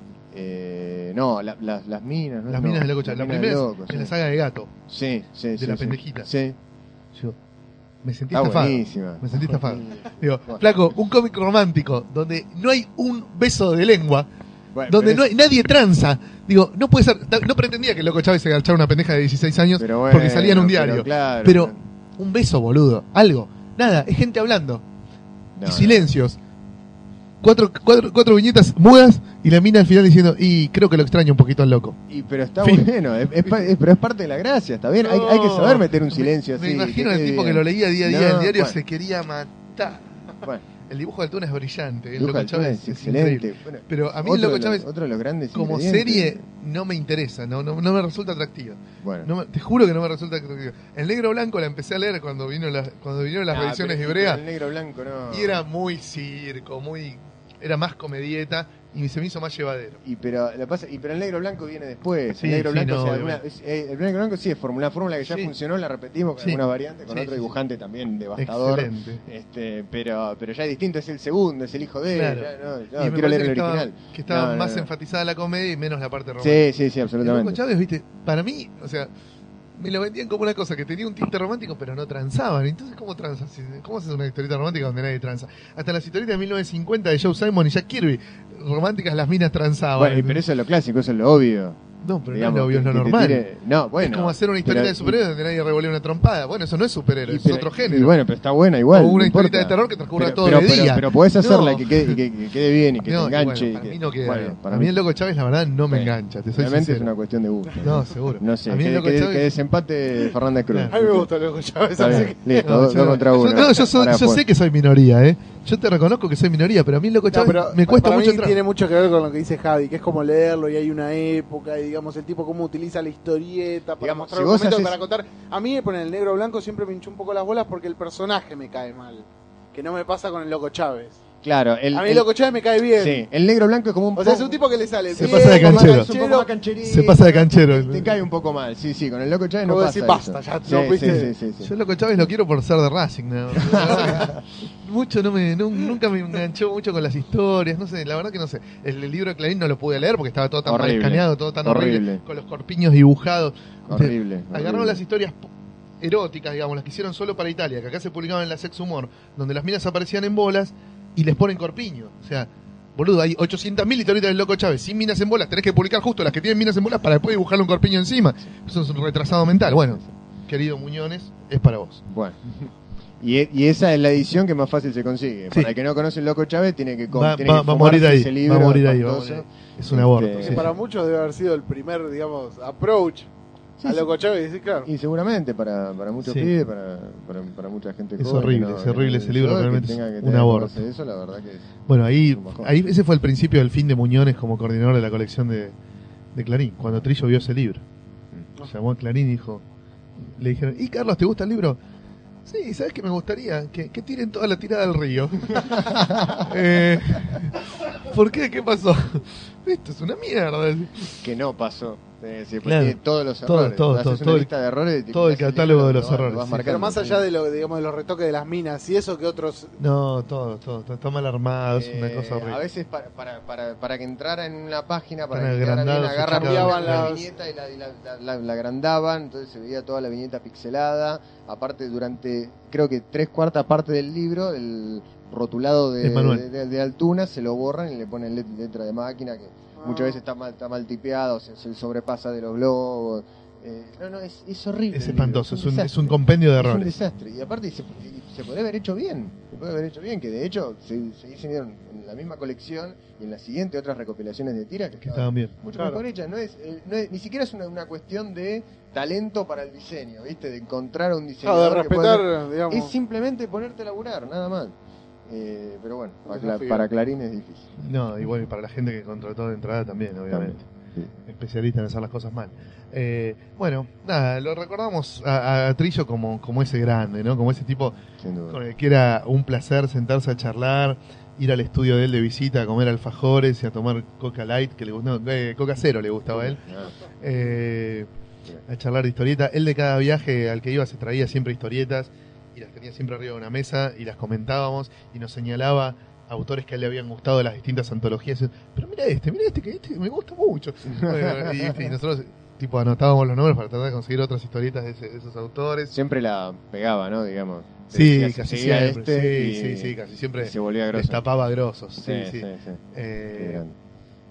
Tenía así toda su biblioteca de Karl Barks, toda su biblioteca de la pequeña Uy, Lulu, sí, gran fanático gran de Karl Barks, de sí, Karl sí. Barks. Sí, tal cual. Eh, tenía muchísimos libros, muchísima literatura. Mm. eh, y bueno, nos colgábamos a charlar de libros y de historieta y a veces de cine. Y íbamos, a veces íbamos a comprar cómics con Carlos. Era muy gracioso. Íbamos a una distribuidora que no existe más, que ahora cambió de nombre, a, a comprar libros. Y volvíamos tipo cargados, ¿viste? íbamos en el auto de Lucas Varela y cargábamos el auto con los libros. Eh, nos divertíamos mucho, la verdad que nos divertíamos mucho. A mí me tocó también coincidir en varias convenciones de- del resto del país con él. En una hasta dormimos en la misma pieza en Santiago del Estero una vez. Eh, y era un tipo de una enorme humildad, ¿eh? no es que venía tipo en estrella, no, no, perdón, se terminó mi Sí, charla, eso se, chau. se- se- se- notaba en el, en el trato con, para nada. con los colegas, en nada. la charla con la gente. Para Sí, nada. sí, era algo que. Bueno, fue también muy reconocido, ¿no? Sí, la, sí. la- la noticia de la muerte de Carlos fue Sí, primera, primera plana lados, en Clarín, La Nación y Página 12. O sea, muy pocas veces coinciden La Nación, Clarín y Página 12 en poner una noticia a los tres en la tapa, a menos que sea, no sé, un triunfo de la selección argentina o una cosa así. Sí, Si no es de fútbol, digamos, muy difícil. Pero ese día, el día de, de la muerte de Carlos, los tres diarios más importantes lo pusieron en la tapa Mm. y hubo una cobertura muy grande en todo el mundo. Eso, la verdad que no te reconforta, pero por lo menos te tranquiliza. Sí, sí. Eh, es decir, bueno, la obra y la vida de este tipo dejaron una marca ineludible, Sí, insoslayable. sí, Se reconoce en todos lados, Claro, digamos, no te puedes ser el en, boludo. en todas las esferas sociales. Este, Aunque ese día, no sé, aparezca muerta una nena en un basural de Gran Buenos Aires, igual va a estar en la tapa trilla. sí. Sí, sí, sí. Bueno. ¿les parece hacer una pausita y Sí. seguir después con Solano Seguimos López? con Sola, nos vamos a un tema.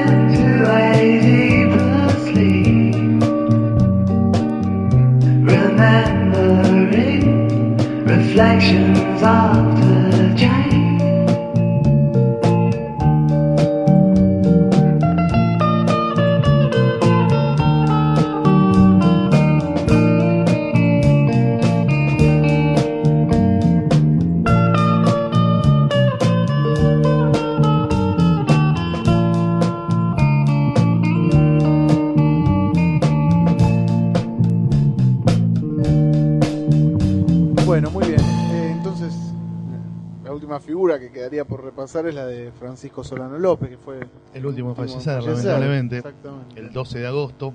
Yo estaba en Perú, de vacaciones. Me levanté al hotel, me fui a la sala de computadoras del hotel a mirar el Facebook y los mails y yo. Y todo el Facebook eran todos Sí. eh, Sí, noticias sobre la muerte de Solano. Además, ese día vos no estabas, pero vos seguramente te acordarás, Martín. Y se puso el cielo negro, pero ne- era de noche, eran las 12 de la noche, mediodía. Al mediodía, estaba Todo sí. negro, estaba negro, Era negro, negro. Intimidante. Y después se largó una tormenta que fue, fue cortita, Ah, pero cayeron unos, unas bochas de granizo de este tamaño más Ah, o mirá. menos. Y empezaba a salir toda la gilada con las comparaciones. No, el, sí, El cielo llora. El cielo llora, Solano López. Toda esa, esa metáfora pedorra, Sí, ¿no? sí. Que, este, tan, tan cara a cierto periodismo.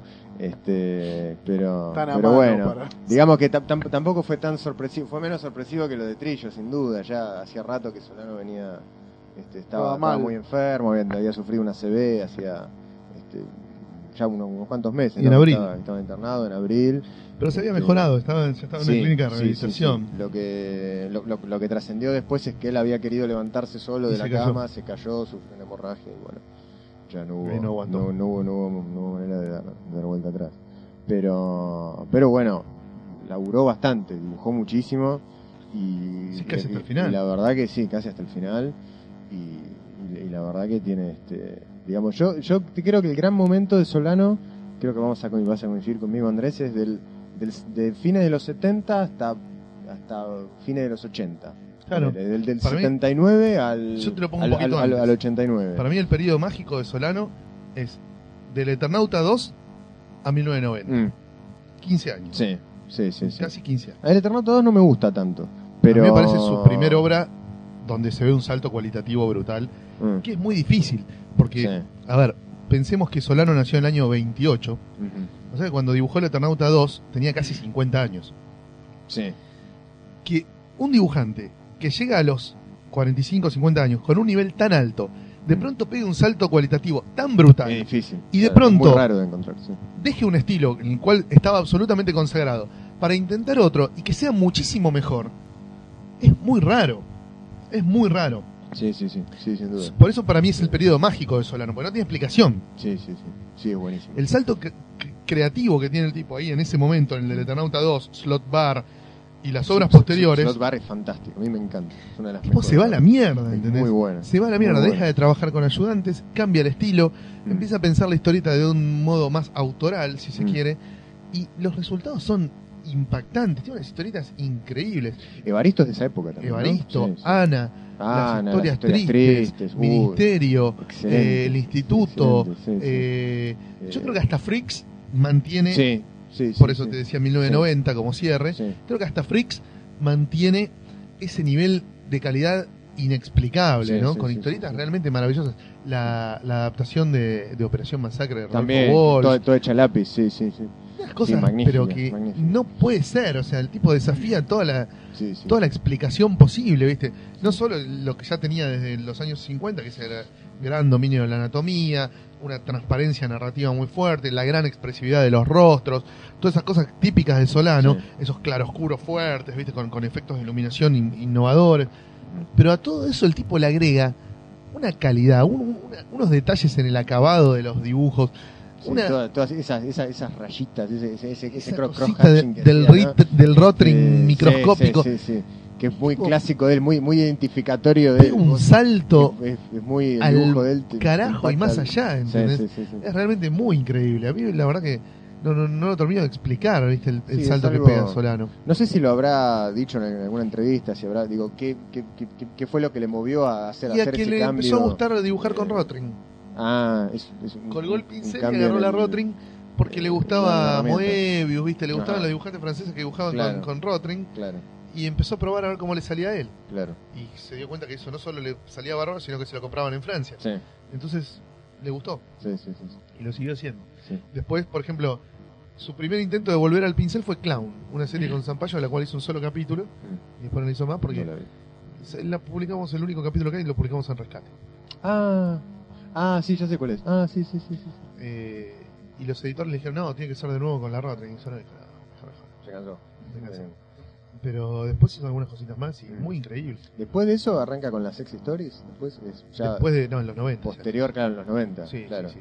Es Este, posterior es a... posterior a este periodo del que estamos claro, hablando. a- creo que la primera historia de, de- de corte realmente sexual Mm, es la continuación del instituto. Claro. De Young Witches, Sí, sí. ¿cómo se llamaba? sí. Eh, no, no sé. No tiene el prostíbulo del terror. Ah, ¿no es? el, el, el Dr. Jekyll es. El, el prostíbulo del Dr. Jekyll, sí. sí, ¿No es esa? me Sí, parece sí. que sí. Sí, sí.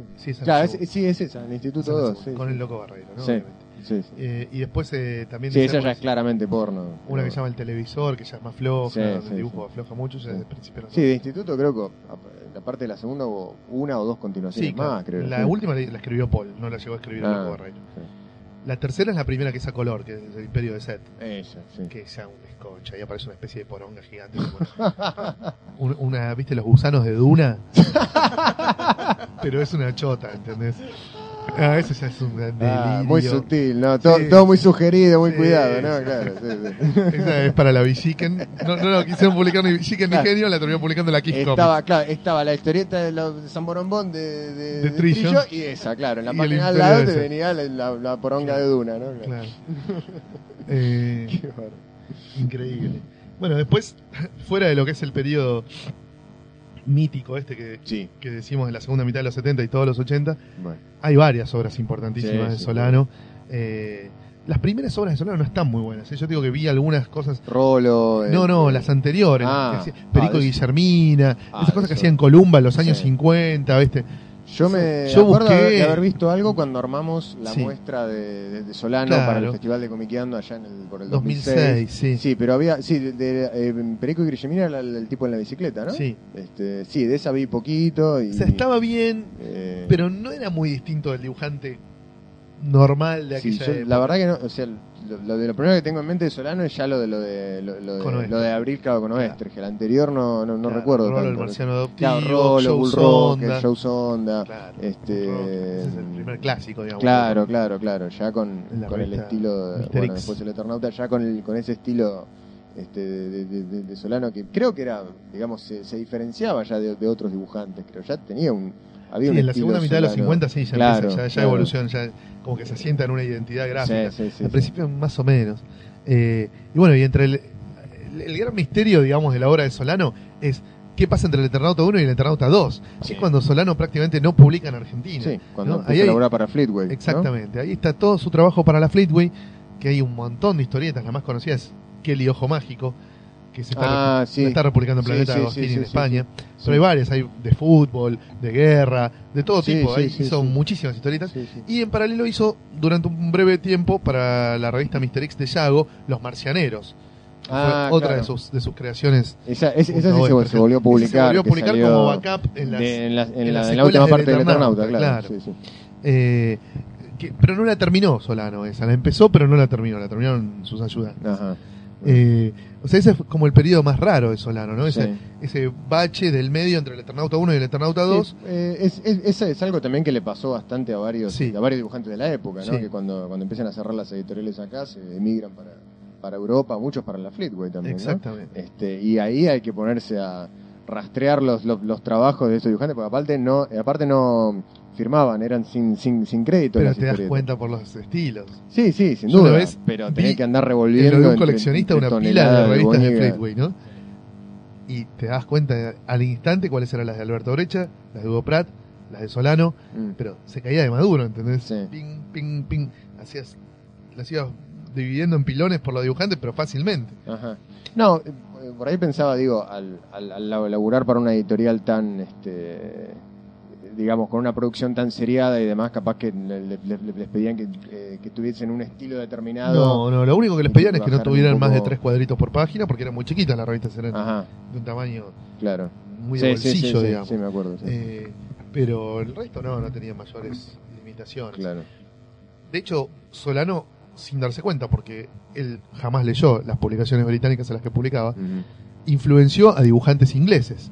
Claro. El más obvio es David Lloyd, obviamente, Sí, que es el claramente. Solano sí, inglés, pero el tipo fue una influencia grande para los dibujantes ingleses, porque los dibujantes ingleses estaban expuestos todas las semanas a los trabajos de él en publicaciones muy masivas que leían todos los pibes de esa época. ¿no? Estamos hablando de los 60. Los sobre 60, todo. claro. Y bueno, él trabajó en la Fleetway hasta ya entrados los 70. Ujú. el 73, 74. Mm. Después, bueno, surgió la posibilidad de trabajar en Record En récord, claro. eh, y colocar ese mismo material en Italia. Y bueno, económicamente le cerró, eh, dejó de trabajar en equipo, disolvió el estudio que tenía la fábrica de hacer chorizos, como le decía él, y, y empezó a trabajar de un modo más autoral, digamos, Mm. eh, en, en Record. Ahí es cuando agarra la Rotring, digamos. No, un poquito después, porque el. Eternauta 2 no es con la Rotring. Ah, claro, tenés razón. Claro, Eh, un toque después. otra que es con la Rotring es eh, Avenida Corrientes. Ah, sí, La que sí, hizo la con Super Saco Humor, Mano, que Son sí, tres sí, capítulos sí. nada más. Sí, sí, buenísimo. Después, bueno, justo se va, emigra y Sí, sí, la sí. deja inconclusa. Sí, Está sí, buenísimo. gran parte de eso es lo que se publicó en, en Rescate. En el Claro, ahí, ahí sí. pudimos rescatar casi Sí, todo de sí, esa sí. época, algunas cosas anteriores y varias posteriores Sí, también. Claro, sí, sí, sí. Sí, sí. Sí, yo me acuerdo que habíamos hecho, cuando fuimos al, al estudio de él para hacer la, Un relevamiento de la- el relevamiento para, para la muestra que hicimos este, en el Festival de Comiqueando, que Y ahí se nos, nos caíamos de orto cinco veces. Porque el tipo, el, el viejo empezó a bajar originales y empezábamos a ver y era, era un lujo atrás del otro. Totalmente. Era, era increíble. Sí, sí, sí. la Bueno, y hay obras de Solano que en Argentina nunca se publicaron, ¿eh? Como por ejemplo Johnny Quest, Ajá. que hizo para, para Cartoon Network, Sí, nunca se publicó. sí, sí, sí. Eh, la de Aliens nunca se publicó, está muy buena, con guion de Jim Goodwin, el mismo guionista de De Freaks. Claro. Eh, y después, bueno, varias de las cosas que hizo en Brasil. En Brasil Ah, claro, que hizo con Paul. Las, No, a veces- a- a la- veces las trabajaba con Paul. y a veces trabajó también con guionistas brazucas. Ah, Hay por lo menos No una historieta que es muy de la realidad brazuca, que por eso debe ser difícil de traducir y de trasplantar, que es con guionistas brazucas. sí. Eh, no me acuerdo ahora cómo se llama, pero en Sí. Brasil fue muy famoso. De eso algo se publicó en una revistita Sí. en, la, en la época en que sacaba cómics Perfil, perfil, hace algunos sí. años, sí. ¿Cómo se salieron una- No sé qué, 45, 45 45 toneladas. toneladas, sí, algo así. Salió una de varios unitarios Claro, de los Solano y unitarios Paul, de Paul y Solano de todas- Brasil. Todas con Paul, no de las que hizo Todas con con los Paul, guionistas sí, brasileños. sí, sí. Esa es una novela gráfica, me parece que fue bastante famosa en Ah. Brasil en su momento y que fuera de Brasil debe ser muy difícil de publicar por, por cosas del idioma y de, muy, con la, de cosas la coyuntura política. muy, muy localistas, claro. Exactamente. Este, bueno, la- la- las que tenía con, las que hacía con Paul tenían un poco eso también, hablaban de la Sí, realidad. pero eran más, de iba más para el lado de la ecología también, ¿no? Sí, sí, sí, es Como verdad. bajaba una Sí, línea- No, tenía una bajada de línea social, Sí, política, ecológica. Bueno, después encontramos a Eh. con Robert Boyd, ¿te acordás que salió en la Dark Horse Presents? Que la publicamos en, Ah, en. Rescate, que era un poquito más larga, también ambientada en la jungla de Brasil. Sí, sí. Eh, no, bueno, un montón. Y después, bueno, muchas de las historias porno, ¿no? Que acá no se llegaron a ver. Claro. Las Silly Symphonies y eso. Eh. Algunas se editaron, Mm. pero no todo. Hay un montón más. Sí, un par, un par de libros de, de, de- de- de, Sex Stories están, salieron acá y después, este, Creo que uno solo se no, dos eran. ¿Dos? Son dos libros de Sex Stories, sí. Sí, sí. este, Uno nunca lo vi. Sí. lo Yo me acuerdo de Silly Symphonies que eran todas mudas. Que está Ah. muy bien dibujado eso, es de principios de los 90. Mediados Ah, de por, la por ahí 90. me confundo. Creo, puede ser uno de Sex Stories y otro de, Sil- de Silly Symphony. Puede ser. Este, Eh, sí, el dibujo ahí es, es muy bueno. Que son muy, muy. Sí, sí. Por supuesto, sintetizado, con poquitos fondos, ¿viste? Pero claro, una historieta porno no te vas a colgar dibujando fondos. Yo, yo, creo que na- nadie se ponía a mirar los fondos, ¿sí? o ma- mandaba cartas al editor, ¿qué pasa con los fondos? Claro, Decía. no, no, no. Claro. Este, Disculpe la letra movida. decía. eh, este, firma Alcides Alzamendi. Claro. Em, ¿cómo es? Y bueno, después de ahí ya viene el, El regreso del Eternauta a partir del año 97. Claro. En realidad, primero están los internautas. ¿Te? Ah, los inter... Una ah, página la que salía hacía en Clarín. Sí, sí, el sí. suplemento de tecnología Sí, sí, o una cosa así. Bueno, y ahí, por esa misma época está el Mundo Arrepentido, la que hizo con Paul Pero también. eso es justo en el Ese primer- 97, por eso. Justo antes vienen los internautas. Ah, ah, es, eh, ah, pensé que eran paralelas. en el 97 hizo lo de Caballero Rojo Sí. y después al toque empieza con el Eternauta. Con Paul para la revista Nueva. Para nueva. Es una revista que sale con los diarios del interior del país, como La Viva, pero en un montón Sí, de sí, ciudades sí, que sí. no son Buenos Aires. La gente que escucha el podcast, que vive en otras ciudades, muchos deben Seguramente. tener no. la revista nueva o la leen siempre. Eh, y ahí empezó su gran proyecto que era traer de vuelta al Eternauta. En ese momento todavía existía el juicio por los derechos del Eternauta. No Sí, vamos a entrar de nuevo con los detalles del juicio del Eternauta. No, es no, pesadísimo, ya está. eh, ya se habló mucho. Pero digamos que existía la necesidad por parte de Solano de generar obra del Eternauta por afuera de la editorial Record y por afuera de los herederos de Ovejas Claro, como para, como para recuperar también un poco de, de derecho, digamos, de, valor del personaje por parte de él, ¿no? Y bueno, y ahí salió esa primera saga que fue El Mundo Arrepentido con guion de Paul, que es la primera que está hecha totalmente a color, Sí, Pintada un con la computadora. primerísimo, un, un primerizo color digital. Sí. Este, que más o menos, Sí, la sí, verdad hoy no- visto hoy no está muy bueno. hoy, en no, su momento no, parecía interesante. sí, sí, Eh, pero bueno, como todas las experiencias así, primerizas, ¿no? claro. Eh, y el guion, digamos que no se propone tener el impacto o la grandilocuencia o la, o la profundidad de las sagas clásicas del Sí, Eternauta. Es una aventura. Es una aventura menor, aventura en un donde plan- es el Eternauta de las vacas. como puede ser Flash Gordon, como Sí, puede ser, viste, no sé. Mickey. Sí. Sí, está de Juan Salvo, pero podría no serlo, digamos, también. sí, sí, sí. Podría ser, no sé, Booster Gold. este, Sí, sí. Pero, Y después de eso, ya se No empieza a encaminar, gracias al éxito también del mundo arrepentido, eh, se empieza a encaminar la secuela del Eternauta más ambiciosa, Mm, que es la que empieza a publicarse en Italia en el 2000, 2001, sí. 2001 eh, que es el regreso, ¿no? Mm. Cuando empieza eh, toda esa, esa historia que ya recupera el espíritu, por lo menos, Sí. de la original, de- sí. donde ya está Sí, Elena, se plantea como una continuación Favali. directa, claro. Exacto. Ya no, Ya no- es una aventura en las no como una historia paralela, claro, claro, sino, sino, como una, entroncada, una segunda en- parte. en- entroncada en la saga posta claro. del Eternauta, por supuesto tributaria de lo de Westergel, pero con un montón de ideas nuevas, Sí, sí, eh, sí. ayornadas, y que en un momento como que pierde el rumbo, no sé, Sí, en sí, un momento... fallida. sí. Viene bien, las Eh, primeras 100 páginas son im- impresionantes. Están buenas. Están bien dibujadas, bien. Está buenísima, las ideas están bárbaras. Y las últimas ya es como cualquier A mí igual nunca, nunca me terminó de convencer el dibujo solo a lápiz que hacía, que hacía no, Solano. a mí tampoco. No, no, no. Para mí No, le, no, le- le- Eso estaba, estuvo bien en la tercera de- de- de- del instituto, en la de las en la del Imperio de Seth, en la de las porongas No la vi, gigantes. pero... Esa ahí sí, porque bueno, estaba también coloreada con computadora, en la primera época se veía bien. sí, eh, y era el dibujo solo a lápiz con, con el complemento del, sí, sí. Del, del color. Y- Pero si no, el dibujo solo a lápiz es como Sí, queda, queda sí, medio sí, desarmado, digamos.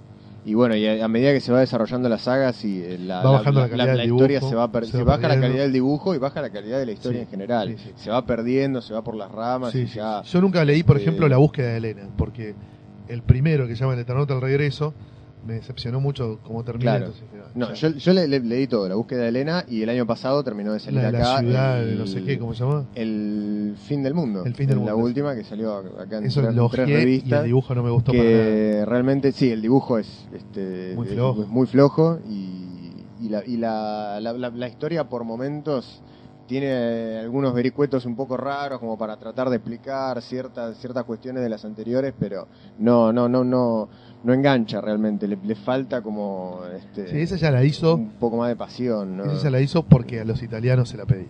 Yo calculo que sí, sí, sí. Ya él no Se tenía muchas ganas por. Y quería, viste, descansar, dedicarse a, a ser homenajeado, porque si alguien que Sí. fue muy homenajeado fue Solano, sobre todo a partir de, del año 97, cuando se cumplieron los eh, 50 años, los 40 años del Eternauta, empezó toda una serie de homenajes que nunca terminó. Sí. Eh, y, y bueno, me parece que esas las hizo porque los Thanos se la pedían. Sí, sí, y pierde también el hecho de que se hayan publicado tan espaciadamente. Sí. Digo, una, una primera parte que acá empezó a salir en el 2003, creo.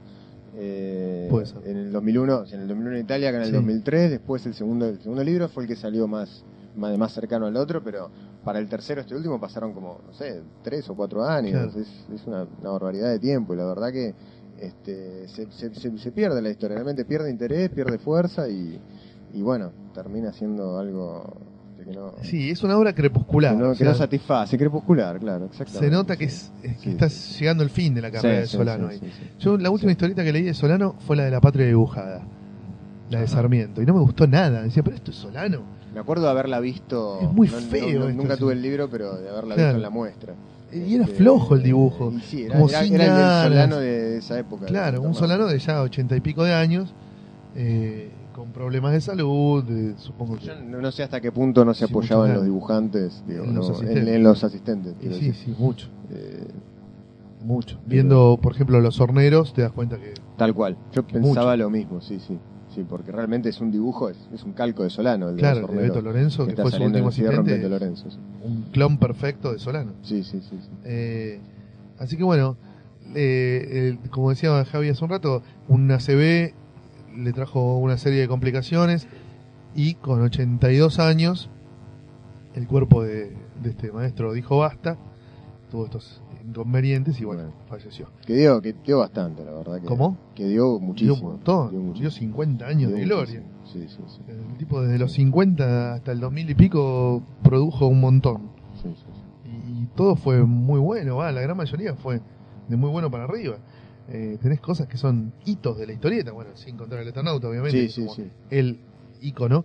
Hay cosas maravillosas como, bueno, nombramos Evaristo, Slot Bar, Ana, unas historietas de la puta madre. Muy, eh, muy identificado también con, con historias urbanas y con Buenos Aires. sobre Con todo, Buenos ¿no? Aires, Un tipo que dibujaba con- y con historias Aires también de... Sí, con el tema del compromiso también, ¿no? Sí, el tipo no dibujaba boludeces. También. También. nombramos Johnny Quest, que es medio una gilada. Bueno, Pero difícilmente... de los 90 para adelante, sí, digamos, o lo ¿no? que hizo en Fleetwood, Sí, por ahí, era sí, menor. sí, pero es un tipo que rara vez dibujaba boludeces. En general había un compromiso, excepto, bueno, en su faceta porno, digamos, donde, donde se cantaba así una historieta más de entretenimiento, Mm. de esparcimiento, de pajeamiento. Eh, el tipo como que tenía un criterio, ¿no? A la hora de elegir el guion y de trabajar las ideas. Había una cosa de compromiso. No nombramos, por ejemplo, una historieta que a mí me encanta de, de los 90, que es El Día del Juicio, Ah, con el loco Barreiro. Barreiro. Sí, Eso es de sí, mediados sí, de los 90. Sí, Es una excelente historieta, ¿eh? una de las pocas historietas de Barreiro en las cuales el, el guion es buenísimo. El final es buenísimo. termina bien, claro. sí. Claro, porque Barreiro, viste, muchas veces los finales derrapaba. Los, los finales decepcionantes de Barreiro Claro, eran un clásico. era un claro, clásico. sí, sí. Pero el final del día del juicio termina totalmente abrupto y mal. Sí. Termina perfecto. Está O sea, bueno. Cierra perfectamente Sí, el sí, final. sí, sí, sí. Eh, y está muy bien dibujada también. Es una historieta del año 95. De principio de los 90. Ah, 94, mediados de los 90. sí. sí, Por sí. ahí, por ahí. Me acuerdo que salió en la perestroika de Columba. Salió en Columba. Yo me acuerdo haberla visto ahí primero. debe ser una de las cosas que, si no la primera que hizo Solano cuando se mudó de Brasil a Argentina, la última que hizo en Brasil antes de mudarse. Mm. Por ahí. Ujú. Justo la época en la que, en la que Solano pasa de vivir en San Pablo a vivir en Buenos Aires. Ujú. Por ahí. Este, Es una muy buena historieta. Sí, sí, sí. sí. Esa también está recopilada en el libro por Doello. Todo ello, sí, Se sí. consigue fácilmente, hay Sí, que sí, recomendarla. Sí, por suerte, bueno, y gran parte del material de Solano se consigue. Se consigue. Se consigue, eso Sí, está bueno. Solano tiene poca obra fantasma, Sí, digamos. sí, sí, sí. Poca obra y poco santo grial, digamos. Sí, Casi todo lo que lo que hizo Solano, por suerte, se puede conseguir. sí. Eh, incluso, bueno, el ojo mágico Kelly, que de lo que hizo para Fleetway, está en castellano, lo edita Planeta Agostini se podría conseguir sin ningún problema. sí. Si les va bien, supongo que sacarán otras series de las tantas que hizo el maestro para, para Inglaterra. De las que hizo para Estados Unidos, todas se consiguen fácilmente. La más difícil es Freaks, pero es la única que está editada en Argentina. Claro. O sea que casi no calienta. No, la más difícil es la de la mujer avispa, la que hizo para una editorial que duró muy poquito, de Roger Corman.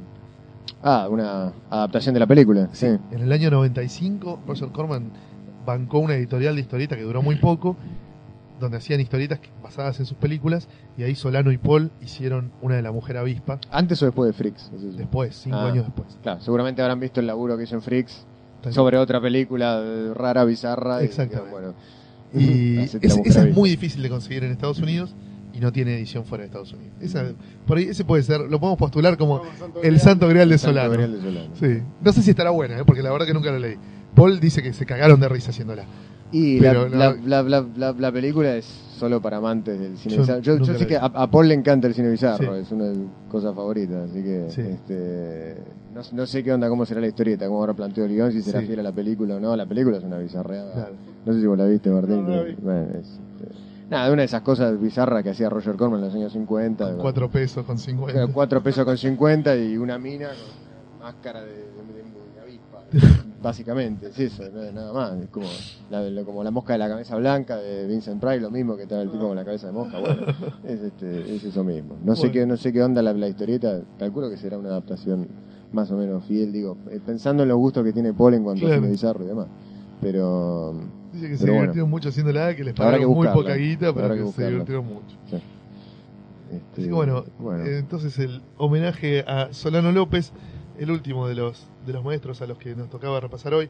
Eh, nombramos también a su hijo, a Gabriel Solano López, sí, que fue compañero de- del padre en varias historietas, guionista. sí, muy bueno. ¿eh? Muy bueno, la verdad que debe ser un sueño del pibe, ¿no? Ser escritor o guionista y que tu viejo sea un dibujante re grosso y te diga, che, ¿por qué no hacemos una historieta juntos? Excelente. O sea, eso le pasó A dos personas nada más, a. Gabriel, el hijo de Solano, y a Yves H., el hijo de Herman, Claro. de Herman Huppen, sí. eh, que labura mucho con el padre. Duplas de guionistas dibujantes padre Que sean hijo. padre e hijo. Sí. ¿no? Eso debe ser muy loco. Y a Gabriel le pasó, ¿no? Y justo en un momento muy duro, porque él estaba exiliado En en, exilio, España. claro, sí, sí. Eh, Solano, el papá, se fue a España a hacerle el aguante al hijo, Mm. porque acá estaba todo muy mal. Sí, sí, sí. Y bueno, en esa en ese intento de, de no sé, de contenerse el uno al otro, de solidarizarse con Supongo el momento de mierda que estaba pasando el otro, fue un momento de Y enorme aparte sacan dos historietas que son de enorme creatividad y de tristes historias muy Ana. fuertes, Sí, claro. sí, sí. Debe haber historias sido una tristes y cosa. Ana que son historias de dura digestión. Sí, sí, o sea. Ana es como que Es fuertísimo. es un caño de escape envuelto en papel de lija, ¿viste? y te lo sirven como si fuera un canelón, pero hay que bajarse eso. Sí, ¿entendés? sí, sí. Eh, es muy Sí, duro de haber tragar, sido muy duro de tragar. Catarsis pura. Sí, hacer esas sí. historietas. Dibujado como la puta madre. Sí, muy bueno. Historietas muy fuertes, muy muy fuertes, sí, sí. muy jugadas. Así que bueno, eso también lo, lo recordamos, ¿no? Bueno, Bueno, tenemos un bloquecito de recomendaciones para el final. dale, dale. Ahí vamos. Vamos a un tema y vamos al último bloque. Bang bang.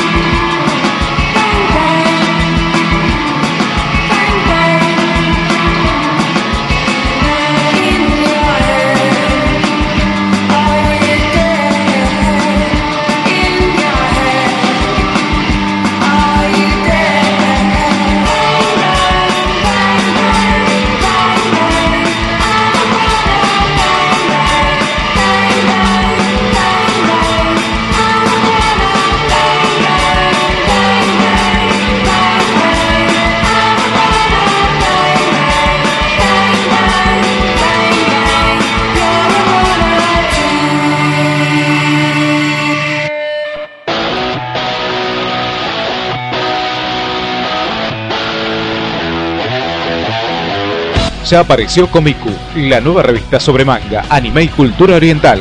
Noticias, manga manía y comicultura. Incluye el suplemento Senseiya para coleccionar. Búscala cada dos meses en tu kiosco. Es una publicación de Free Show Press.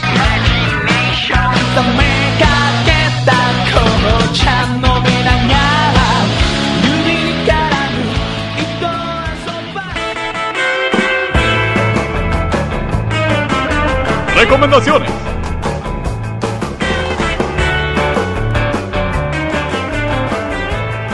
Bueno, eh, Andrés, Bloque de recomendaciones. arranca con, No, con yo- el blog. Ustedes saben que yo no puedo recomendar nada porque yo estoy leyendo un cómic por día hace ya 20 meses largos para el blog 365 cómics por año. Lo que sí les recomiendo es a los seguidores del blog o a los que no lo conocen y les da curiosidad, salió el segundo libro de los que recompilan las 365 reseñas del 2010, el tomo 2, editado por Llanto de Mudo. Tiene una hermosa portada de Eduardo Rizo, un prólogo de Rodolfo Santulo, eh, dibujos inéditos de un par de dibujantes amigos.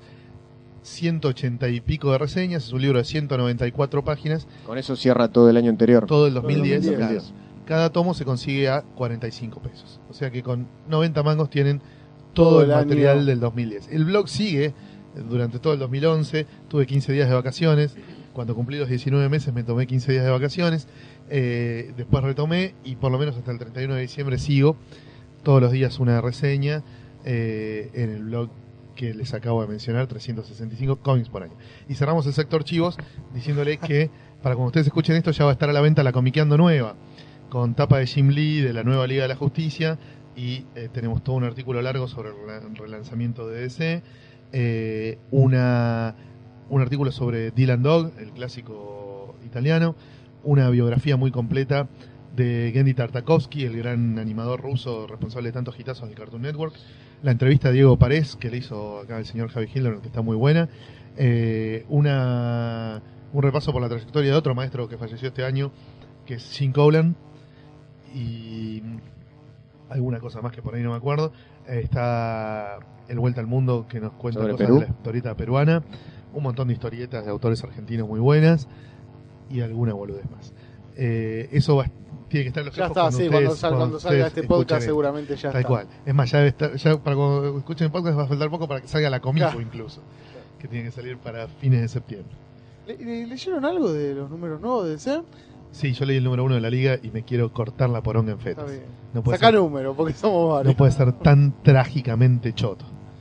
Lo que me gustó, eh, eh, paradójicamente, es el cierre de algunas de las colecciones que terminaron.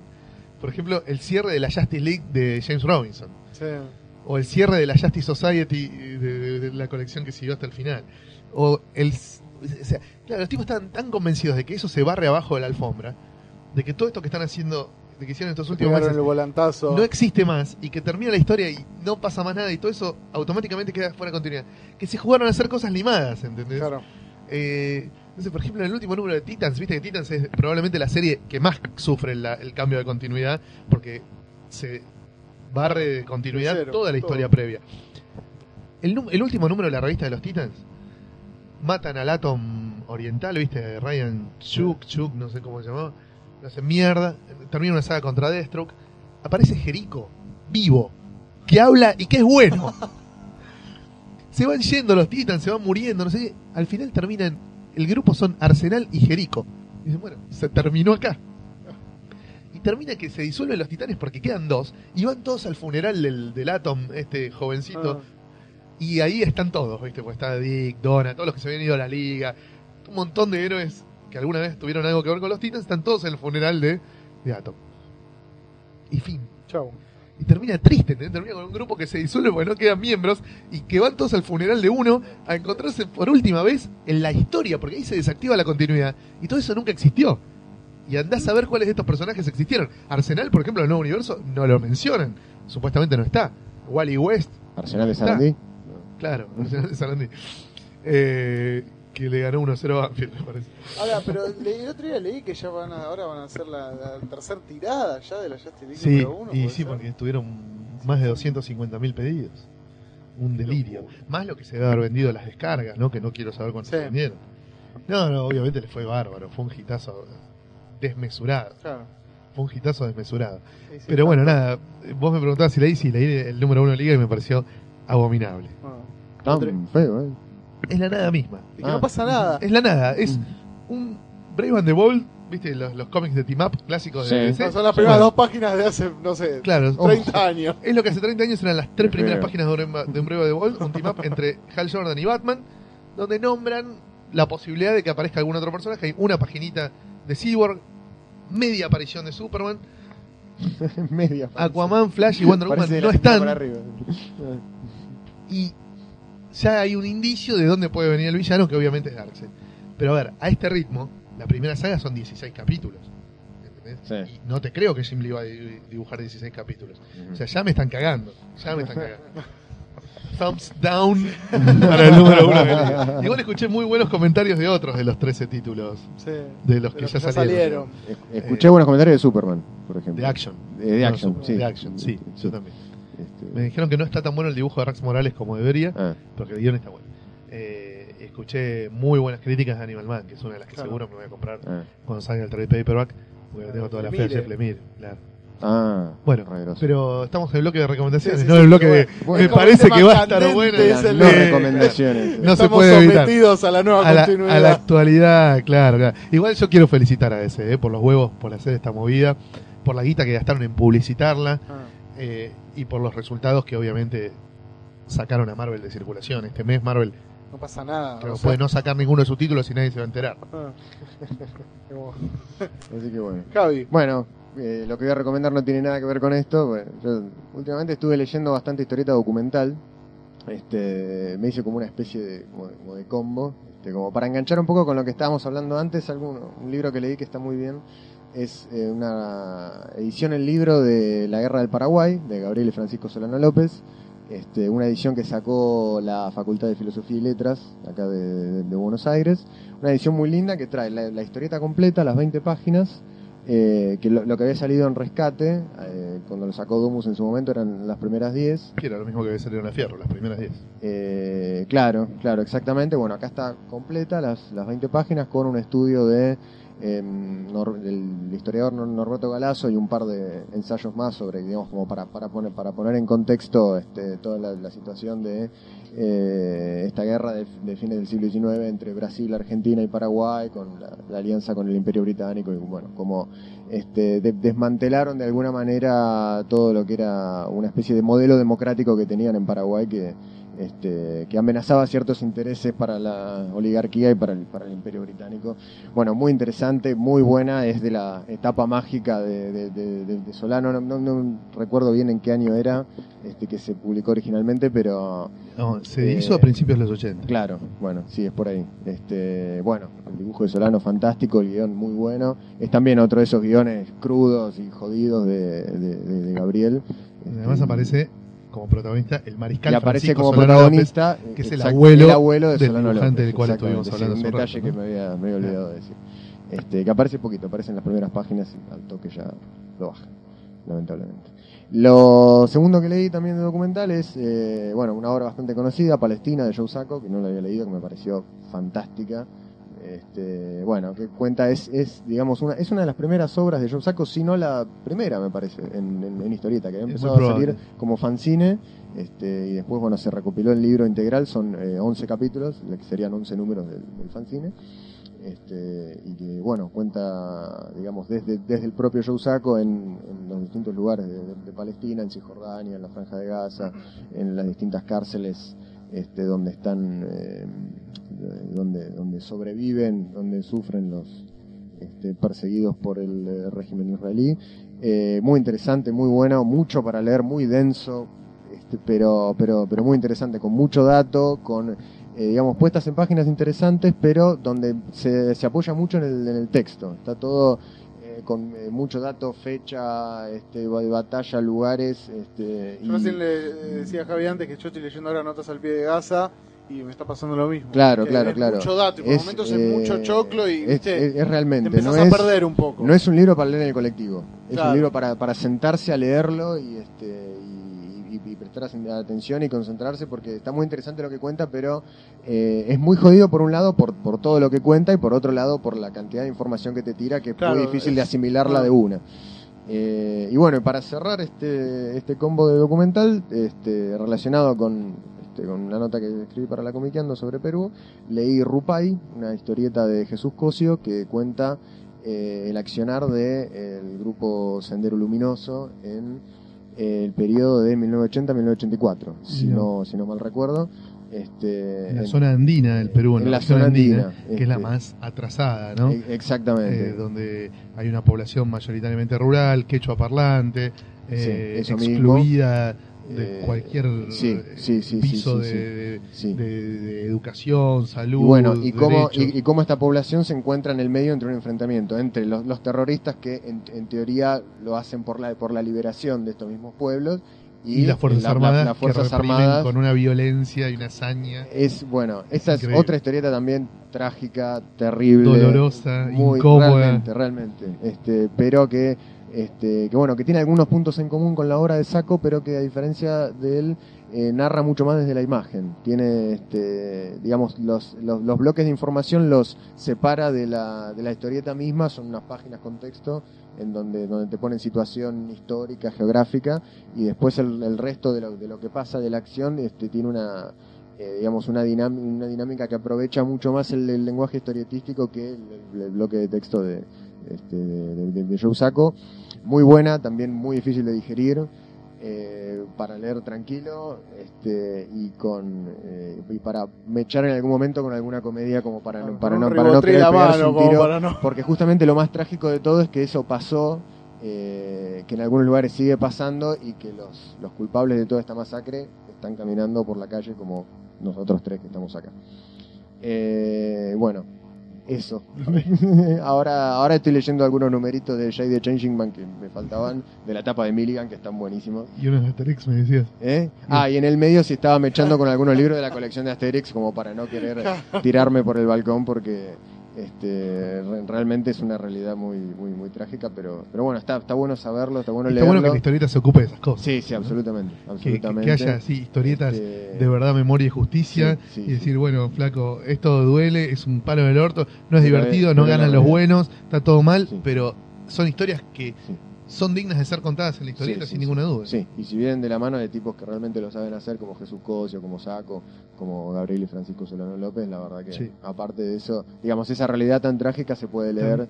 Este, Termina enriqueciendo al medio hacer. y al lector, Exactamente, exactamente. Así que bueno, recomiendo las tres por igual. Bueno, yo leí eh, Honor de Samurai de Hirata, Sí, increíble, pero también por momentos se apoya, justo que ahora Javi decía el tema del texto y Joe Saco también decía un tipo que también Hirata por momentos se apoya mucho en el texto y empieza a contar a cosas. mí fue el primero que me gustó. Sí, a mí me gustó y el primero que leí, no, el primero que leí fue Héroes Anónimos, que no me gustó. Sí.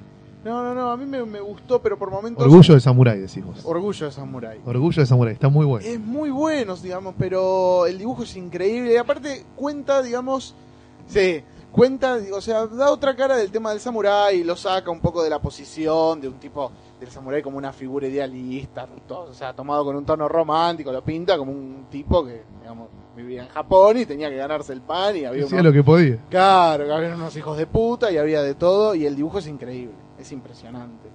Eh, después le hizo... ¿Coincidís conmigo que la mejor historia es la de la minita con el olor inmundo? ah, esa historia es Aparte es una historia rara para contar en ese contexto. Exactamente, es una historia al filo de la cornisa. En todo momento se puede ir al grotesco o al chiste, a la joda fácil. Claro, es una mina con y el la que tipo la mantiene Ah, dramática hasta el final, es increíble. Sí, sí, sí, sí, no, muy, es, es muy, muy buena impecable. historia, muy buena historia. Pero. No la vamos a contar ahora. No, Además, no se consigue muy Leanla, barato. leanla. Sí, y aparte. Se consigue un valor- 35 sí. mangos, boludo, el libro este de Irata. Vayan y cómprenlo. Sí, no, no, pues eh, la verdad es impresionante. Y mm, después le hizo Lanín, que no Ah, lo había leído. Joya de Inio Asano.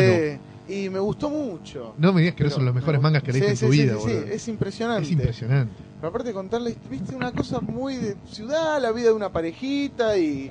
Hay una película, el otro día boludeando en YouTube encontré el trailer de una película. Y de lo último que... Estuve leyendo mucho manga. Lo último que quería recomendar es Bakuman, que es de los de Death Note. Ah, Es increíble. Y a mí por lo menos me está, ¿Está gustando bueno? más. Takeshi Obata y Oba y Obata. Oba.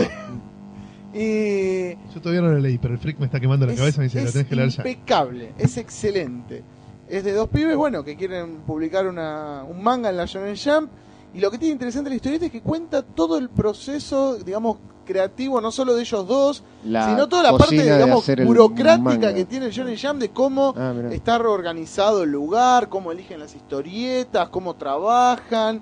Y lo que tiene, que para mí es lo, lo más interesante, es que habla mucho de manga. O sea, todo el tiempo hablan de mangas de los 70, de mangas de los 80, de por qué un manga tuvo éxito, de por qué no, de cómo, cuál, cómo deben ser los mangas. O sea, es muy autorreferencial del medio. Y sin salir del esquema del shonen, Tal porque cual. es una aventura donde ellos compiten para llegar al shonen jump contra otros chicos que dibujan manga. Y aparte, ¿no? digamos, una historieta que sabe en qué momento tiene que tomarse todo en joda, que por momentos parece como una, una comedia estudiantina, por momentos, digamos, cuenta una historia de los dos pibes totalmente metidos en, en armar la historieta y en triunfar. No, no, es impecable. La verdad que yo creo que por lo menos lo que se está editando ahora en español, digamos, series actuales, eh, me parece la mejor, pero por lejos. Sigue, Pero sigue- por sigue afano, saliendo, ¿eh? ¿no? En- Sí, sí. en Sí, sí, sí. Está. Yo de hecho pensé que cuando la empecé a leer dije, bueno, esto digo, debe ser tipo Death, no llegará hasta el 12, 13, creo que va casi por el 17, 18. Un montón. Eh, hay una serie de televisión, no sé, en televisión yo no sé cómo, cómo se bancará, pero por lo menos en el manga es... Hab- Hablarán de la, de la industria del anime. Claro, sí, no sé si la claro. Es que el objetivo de ellos es en algún punto lograr el anime del manga que quieren hacer, o sea que en algún, después empezarán a, a prender el ventilador para, para ese lado. Así que bueno, esa es la, la recomendación. Eh, bueno, ya hemos llegado al final. No Bueno. si ¿Quieren decir algo más? No. Compren la comiqueando, busquen Sí. la Comicus si es que... Sí, sí, bueno, si siguen nuestro blog de Comicando o si son amigos de Comicando en Facebook, también se van a enterar en qué eventos estamos participando con stands, pues estamos viajando mucho, estamos yendo a muchos, a muchos lugares.